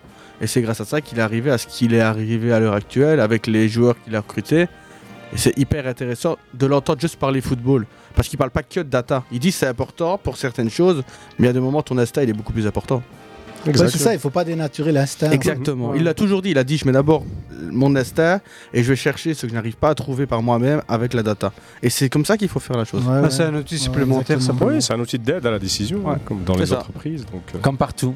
La data, il faut la contrôler, Et la maîtriser. Quand tu vois qu'il arrive à mettre la petite lucarne de la cité. Ouais. Ouais, il dit j'arrête de jouer au jeu, je suis bien À propos, en parlant de ça, je trouve, je trouve ça quand même dégueulasse de récupérer un truc qui a été créé en cité, en banlieue, avec le quitté street. Encore une fois, ça vient de la rue, comme disait le célèbre poète Ayam Akash et Shuriken. Mais c'est vrai, ça, je veux dire, c'est un Maintenant, truc inventé. sur la vague, il faut les comprendre. Mais, mais, Mais a ouais, mais sur la vague, je suis désolé, ils ont Ça a été 50 déposé. Ça a été déposé. Mais en France. Ouais, et il vient avec lui. Et en France, il vient avec. C'est ça, il vient. Et ça, c'est intéressant, franchement, parce que. Mais quand tu protèges quelque chose euh, que dans un pays. Quand tu sors du pays et que tu l'as pas protégé au niveau européen, Il va ou tu l'as pas veut. protégé à l'international, d'autres peuvent le copier et le dupliquer. L'utilise, c'était une lui, très très bonne idée. Ils ont, ils ont compris en fait qu'ils pouvaient en faire un business model. c'est pas un brevet européen en fait. À mon avis, non. Si euh, dans d'autres pays on duplique, Bah ouais, sauf ouais. si alors c'est son accord et il doit les attaquer et Ouais. récupérer euh, euh, son dû. À mon avis, ça doit être en course. Voilà, J'espère pour lui parce que Ouais, ouais. sincèrement c'était une très bonne idée. Ils ont compris un peu plus tard qu'ils pouvaient dupliquer ce concept-là Mhm. et en, faire Ouais, un, business Ouais, model. ouais, ouais. Il a surfé dessus, euh, hein. Voilà, bravo, bravo en tout cas à eux. hein. Ah, clair. Ouais, J'espère que c'est ceux qui bonjour le méritent qui l'ont déposé. exact. Et à très bon retour en espérant que les transports en commun te, te permettent de, Ça va aller. de rentrer. Merci. À plus. À la semaine prochaine. Nous, on continue. Il nous reste plus grand chose. Il nous reste 12 minutes, mais on avait promis de vous parler de foot européen et de qualification pour l'Euro 2024. On a écouté là derrière. C'était l'hymne allemand, alors que Hussein nous faisait sa leçon. Et Ouais. puis là maintenant, c'est l'hymne.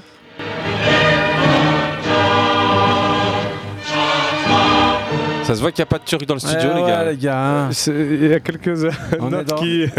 On est dans l'Empire ottoman ici, Ouais. qui s'est qualifié, qui s'est qualifié Ah, ben voilà. pour l'Euro. On a déjà 7 qualifiés. La Turquie en fait partie, le Portugal aussi. Donc la Turquie qui a son espérant qu'il billet fasse mieux qu'au Qatar. Ouais, pour la troisième phase finale consécutive grâce à un large succès 4-0 face à la Lettonie. C'était le 15 octobre dernier.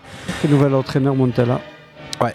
En 2008, rappelez-vous, une demi-finale inclinée 3-2 face à l'Allemagne. Et puis oh, l'Allemagne qui sera la grande organisatrice de ce tournoi qui se déroulera probablement mieux que partout. La où- Turquie sera à domicile. Ouais.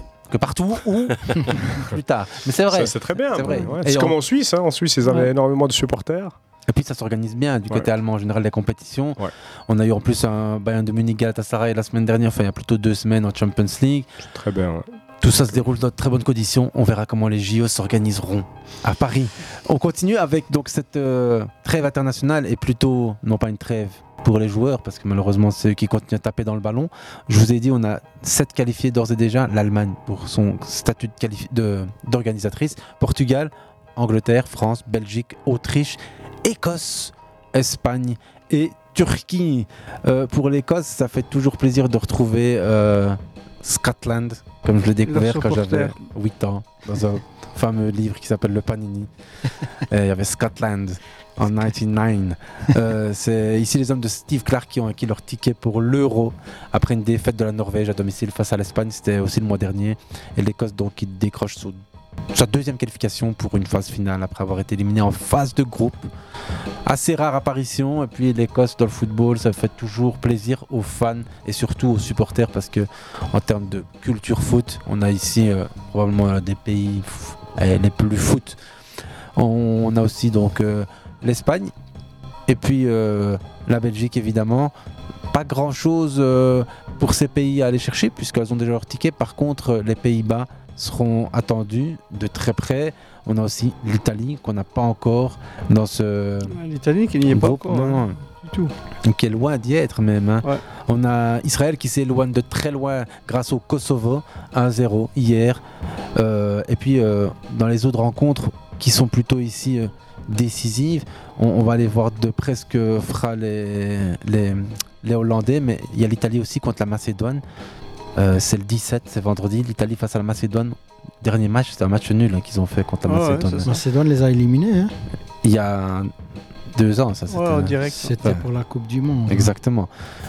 Puis on, on regardera aussi du côté de la France. Là, ils sont déjà qualifiés, ils vont jouer Gibraltar. Aucun intérêt, je vous le dis tout de suite.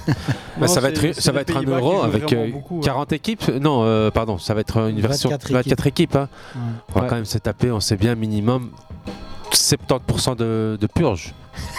Bah, c'est vrai, je veux dire, euh, il suffit de regarder un petit peu le, le genre de, de, de match qu'on pourrait avoir. C'est c'est un peu tout, quoi. Je veux dire, c'est c'est Bah, ça dépend, il y Autriche. aura- il y, aura, il y aura au niveau émo- Et encore, l'Autriche est une bonne équipe. Au niveau des Il y aura des émotions, il y aura quand aussi, même hein. des choses intéressantes. moi, il y a- ça ouais. fait plaisir pour la communauté euh, autrichienne. Par exemple, je ne sais pas si le Kosovo a encore. euh, Non, c'est Sans pouvoir entre les mains. Ouais. Les- non, mais les Écossais, aussi. les Turcs, c'est clair que voilà, quand le- l'Euro se jouait à 16, bah, c'était beaucoup plus difficile de se, C'est ça. de se retrouver dans les, dans les 16 derniers. D'ailleurs, l'Euro était la compétition la plus compliquée euh, quand elle se jouait à 16. Faut, faut quand même le rappeler, quoi. C'était pas. C'est ce qui se dit, mais bon, euh, moi je trouve qu'une Coupe du Monde c'est très compliqué par, par sa longueur. De toute façon, il y a plus de petites Et par le manque d'expérience euh, qu'on- dont on connaît les, les équipes qui participent, je veux dire, on peut tomber sur une, tomber sur une équipe du Maroc comme on, comme on C'est a ça. fait. Qui a, C'est ça. Non, mais il y a plus de petites équipes et euh, aura- je pense qu'il y aurait pas mal de surprises aussi. Il faut pas. Ouais, parce que tu as des équipes qui montent en puissance. Ouais. L'équipe de Hongrie est pas mal du tout. Ils font des Mhm. très Ouais, les Hongrois, ouais, ils ont une très très bonne équipe. hein. Du côté euh, des matchs amicaux, il y en a un qui est intéressant, c'est Allemagne-Turquie justement. Il y a un Allemagne-Turquie cette semaine aussi.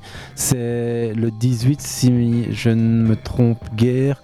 Et un Allemagne-Turquie, ça reste toujours aussi, mais ici c'est un amical. Donc c'est ouais, le 18, donc samedi. Euh, deux équipes déjà qualifiées, comme je vous le disais tout à l'heure. Ça se joue où? Ça se joue en Allemagne. Alors où en Allemagne? Je vais te le dire tout de suite. Euh, un instant. Donc euh, le match amical samedi 18 novembre 20h45 entre l'Allemagne et la Turquie et ce sera à l'Olympiad Stadium. Donc c'est à, À Berlin? Ouais. À Berlin. Parc Le olympique fameux de Berlin. stade euh, du coup de boule. C'est ça. Exactement, exactement. On, on- on pourrait regarder de près euh, les qualifiés qui restent encore à aller chercher, mais on l'a dit, on a l'Italie, évidemment les Pays-Bas qu'on attend toujours dans cette compétition.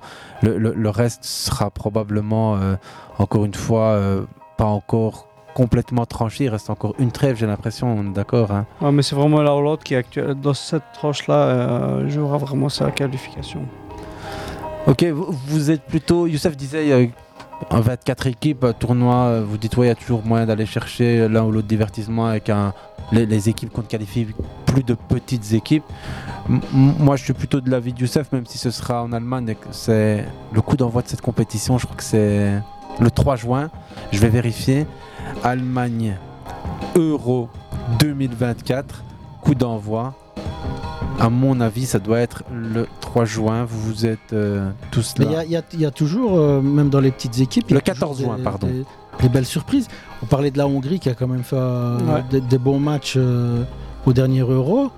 On avait euh, la- la- l'Islande dans, dans l'édition précédente. Mais c'est fini à l'Islande, le football. euh, je veux dire, on pensait qu'on était en Il y a train plus de de, clapping. de fantasmer autour du football hongrois en disant regardez, on, euh, finlandais plutôt. Islandais Euh, Islandais, oui. C'est la autour- Norvège que j'espérais peut-être euh, se qualifier, mais malheureusement, euh, On n'aura pas Haaland encore une fois. alors. Hollande, et Ouais. surtout qu'il y a une c'était un belle, groupe généra- compliqué quand même. a une belle génération en Norvège. Donc, euh, En tout cas, je veux dire, oui, t'as as raison, on a chaque fois une équipe européenne qui vient, qui fait un peu la surprise, qui fait un peu le job, qui, qui représente bien, mais je crois pas que la- qu'on aura la suite. quoi. On remercie Hussein qui nous fait le plaisir d'avoir à la fois des compétences pédagogiques, mais aussi techniques en termes de directing. Merci Hussein pour ces super montages que tu nous offres tous les lundis. Euh, championnat d'Europe en Allemagne, euh, est-ce que ça fera souffrir de la comparaison les Français au JO C'est une question qu'on pose beaucoup dans le petit milieu du, on va dire, du- de l'organisation, de l'événementiel, de l'hospitality, comme ils aiment bien aussi on en a dire. parlé dans une, une émission euh, dans les dernières euh, au niveau de la France, mais ils n'ont pas été top, que ce soit au niveau de la finale Champions League. Euh, tout ce qui se passe actuellement en France euh, et aussi ce qui s'est passé par exemple à Marseille. Ouais. C'est pas, c'est Euh, pas donc- forcément comparable parce que là, les, JO, ce sera. euh, Ouais, mais c'est une organisation mondiale dans- comme dans- une finale, tu ville, vois. Quoi. Non, non, ça se fait aussi dans le territoire Ouais, ouais, dans français. le territoire français pour certains, certains trucs, mais c'est pas aussi réparti que pour Mais un euro. Hein. Le surf euh, pour les JO, ce sera quelque part dans, Dans les dom dom-toms, ouais, ouais, ouais. sera en. Oh, Mauritanie, Ah, mais dans comme- les îles Maurice, quoi. Ouais, la côte mauritanienne, c'est pas, ça- très loin. C'est Hein vrai, ça peut se faire. Hein. C'est en, c'est en Polynésie. En. Polynésie, voilà. Samira. là, c'est vrai. Euh, de beaux spots. Tantan, frère, Tantan. si tu veux des bons spots, il faut descendre à Tantan. Non, mais il y a, il y a- y a un gros danger euh, en France, c'est euh, il y a des organisations criminelles, enfin entre, guillemets- entre guillemets, organisations criminelles locales, qui sont très, qui s'organisent très bien pour, euh, allez, comment dire, pour voler les, les gens qui viennent de, de l'aéroport de Les Roissy. touristes. Ouais. C'est ça. Ou, même les, les- les dirigeants. euh, Mhm. Là, par exemple, il y a le dirigeant, je crois, d'Azerbaïdjan, qui était, enfin, le, le responsable euh, de, de la délégation des JO d'Azerbaïdjan, si je ne me trompe pas, Mhm. qui s'est fait voler 600 000, euh, enfin, l'équivalent de 600 000 euros en, en matos, etc. Quelle idée de se promener avec autant d'argent ou autant Ouais, de ouais, valeur sur après, on va savoir ce qu'il faisait avec tout ça. Mais ça devient très très fréquent. En fait, entre Roissy et euh, le centre de Paris, tu as un axe euh, autoroutier Un qui est, axe très, qui est très bouché, qui rentre dans une sorte de tunnel. Et, et en fait, ils en profitent dans, dans cet endroit-là pour pouvoir euh, bah, se servir, entre guillemets. Et donc, euh, ils disent qu'il y aura un gros dispositif euh, policier pour essayer de contrer ça. Mais je crois qu'on a quand même des spécialistes euh, dans, Dans le vol qualifié. dans de- le vol qualifié, ouais, exactement. Côté organisateur, ici, vous savez qui est le directeur du tournoi pour euh, cet Euro 2024 C'est le- du tournoi ou, Ouais, ou des non, JO Non, du tournoi, euh, on va dire ici, footballistique. Moi, je me souviens Non. qu'en C'est 2006 Philippe. Philippe, j'ai été un latéral euh, Philippe. Lam. Philippe Lam, c'est lui qui. Ah. Est- Alors, est-ce qui- qu'il va réussir l'exploit de Beckenbauer en 2006, qui était lui le directeur de la Coupe du Monde, qui a vu tous les matchs de la Coupe du Monde? Donc, il avait euh, un Ouais. hélicoptère. Et il a vu, enfin, sauf les matchs qui, qui se jouent en en même temps. bien sûr. Donc, les, les- les derniers matchs du. Infantino à la Coupe du Monde du Qatar. Ah, c'était Très bonne question. Mohamed. Ouais. Et si je te demande, Sauf que les distances étaient plus longues. Ouais, Quels exactement. sont les deux autres grands tournois de football que l'Allemagne a organisés Donc, on a ici évoqué le Mondial 2006. L'Allemagne a également organisé deux autres tournois, donc un mondial ou un euro ou deux autres mondiales. Ouais, il y a- il y, a eu l'euro euh, que la, la Hollande a gagné en 88. 88, très bien. Et puis il y a le mondial 74. Mhm. Donc euh, ici on sera donc dans ici on sera donc aussi. dans le quatrième événement organisé par euh, la Fédération allemande de football. Philippe Lam et Olaf Scholz, donc les figures politiques et sportives du tournoi, évoquent l'occasion et l'opportunité d'apporter un peu de fête dans cette période compliquée, renforcer l'Europe dans ces années de crise. Donc euh, Voilà. C'est intéressant de parler de ça parce que ça montre l'évolution du football. À l'époque, on avait toujours des pistes d'athlétisme. Sur les deux événements précédents, il y avait pratiquement dans tous les stades des pistes d'athlétisme et ça n'existe plus maintenant. Donc ces mêmes stades ont été transformés. Tout à fait, comme au Maroc, ça se fait aussi dans pas mal de, ouais, stades. il y a beaucoup- même en Espagne, il y a beaucoup de stades qui sont Ouais. transformés avec euh, la suppression de, de- de la piste d'athlétisme. J'ai jamais compris en réalité parce que les stades ont toujours été conçus comme ça, alors qu'en réalité, on n'a pas besoin d'autant de stades avec des pistes d'athlétisme pour organiser des compétitions d'athlétisme. C'est certainement pour essayer de rentabiliser au maximum. Je sais pas, ou peut-être parce que la tendance était plutôt à séparer le public le maximum. euh, Aussi. Ouais, ouais, ouais, il y a de ça avec aussi. une distance de sécurité par rapport euh, Mm. à la culture. Les deux, les deux éléments sont vrais. À l'époque, autant on organisait beaucoup plus de meetings, il y a une raréfaction des meetings athlétiques, enfin d'athlétisme, et puis de l'autre côté, il y avait aussi une volonté de séparer euh, les supporters des joueurs. Et puis la première ligue est venue montrer qu'il fallait rapprocher tout ça Rapprocher. pour faire Mais- de plus belles images, surtout. Ceci dit, ça, ça avance très très très vite au niveau des chantiers euh, des stades marocains, euh, parce que je suis un petit peu euh, Ouais, au ouais, fur ouais. et à mesure. T'as la feuille le de route, voilà, le stade, voilà, le stade de Tanger, ça avance très vite. Et je pense que ça, le rendu sera, sera très bien. Eh bien, on croise les doigts en espérant que d'ici là, tous les autres matchs de foot se dérouleront dans de on bonnes n'oublie pas qu'il y conditions. a les qualifications pour la Coupe du Monde. Et on n'oublie pas non plus Lamine Yamal et Lewandowski qui se taperont dans la main lors Oui, du prochain ça, match de, de Liga. hein. Et euh, franchement, parce que j'ai l'impression que Lewandowski souffre un petit peu de, de- de son manque de leadership et de surtout du fait que ce n'est pas la star euh, qu'il Qu'il espérait. qu'il espérait être dans cette équipe et que Lamine Yamal lui a volé un petit peu la, vedette euh, avec euh, ses prestations lors des premiers matchs. Lamine Yamal qui ne participe pas à la Coupe du Monde U17 qui se déroule actuellement en Indonésie.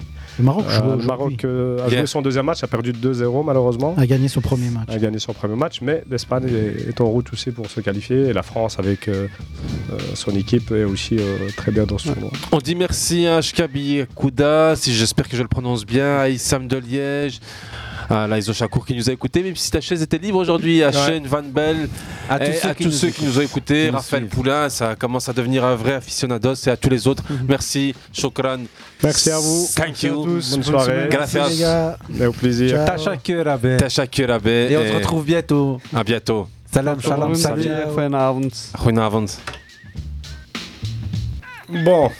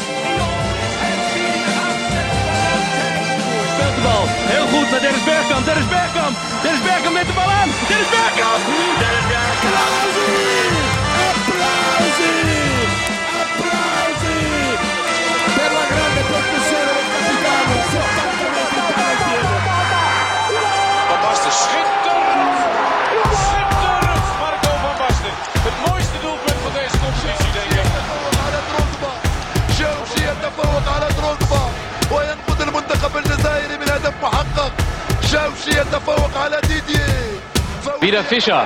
Und eines dieser super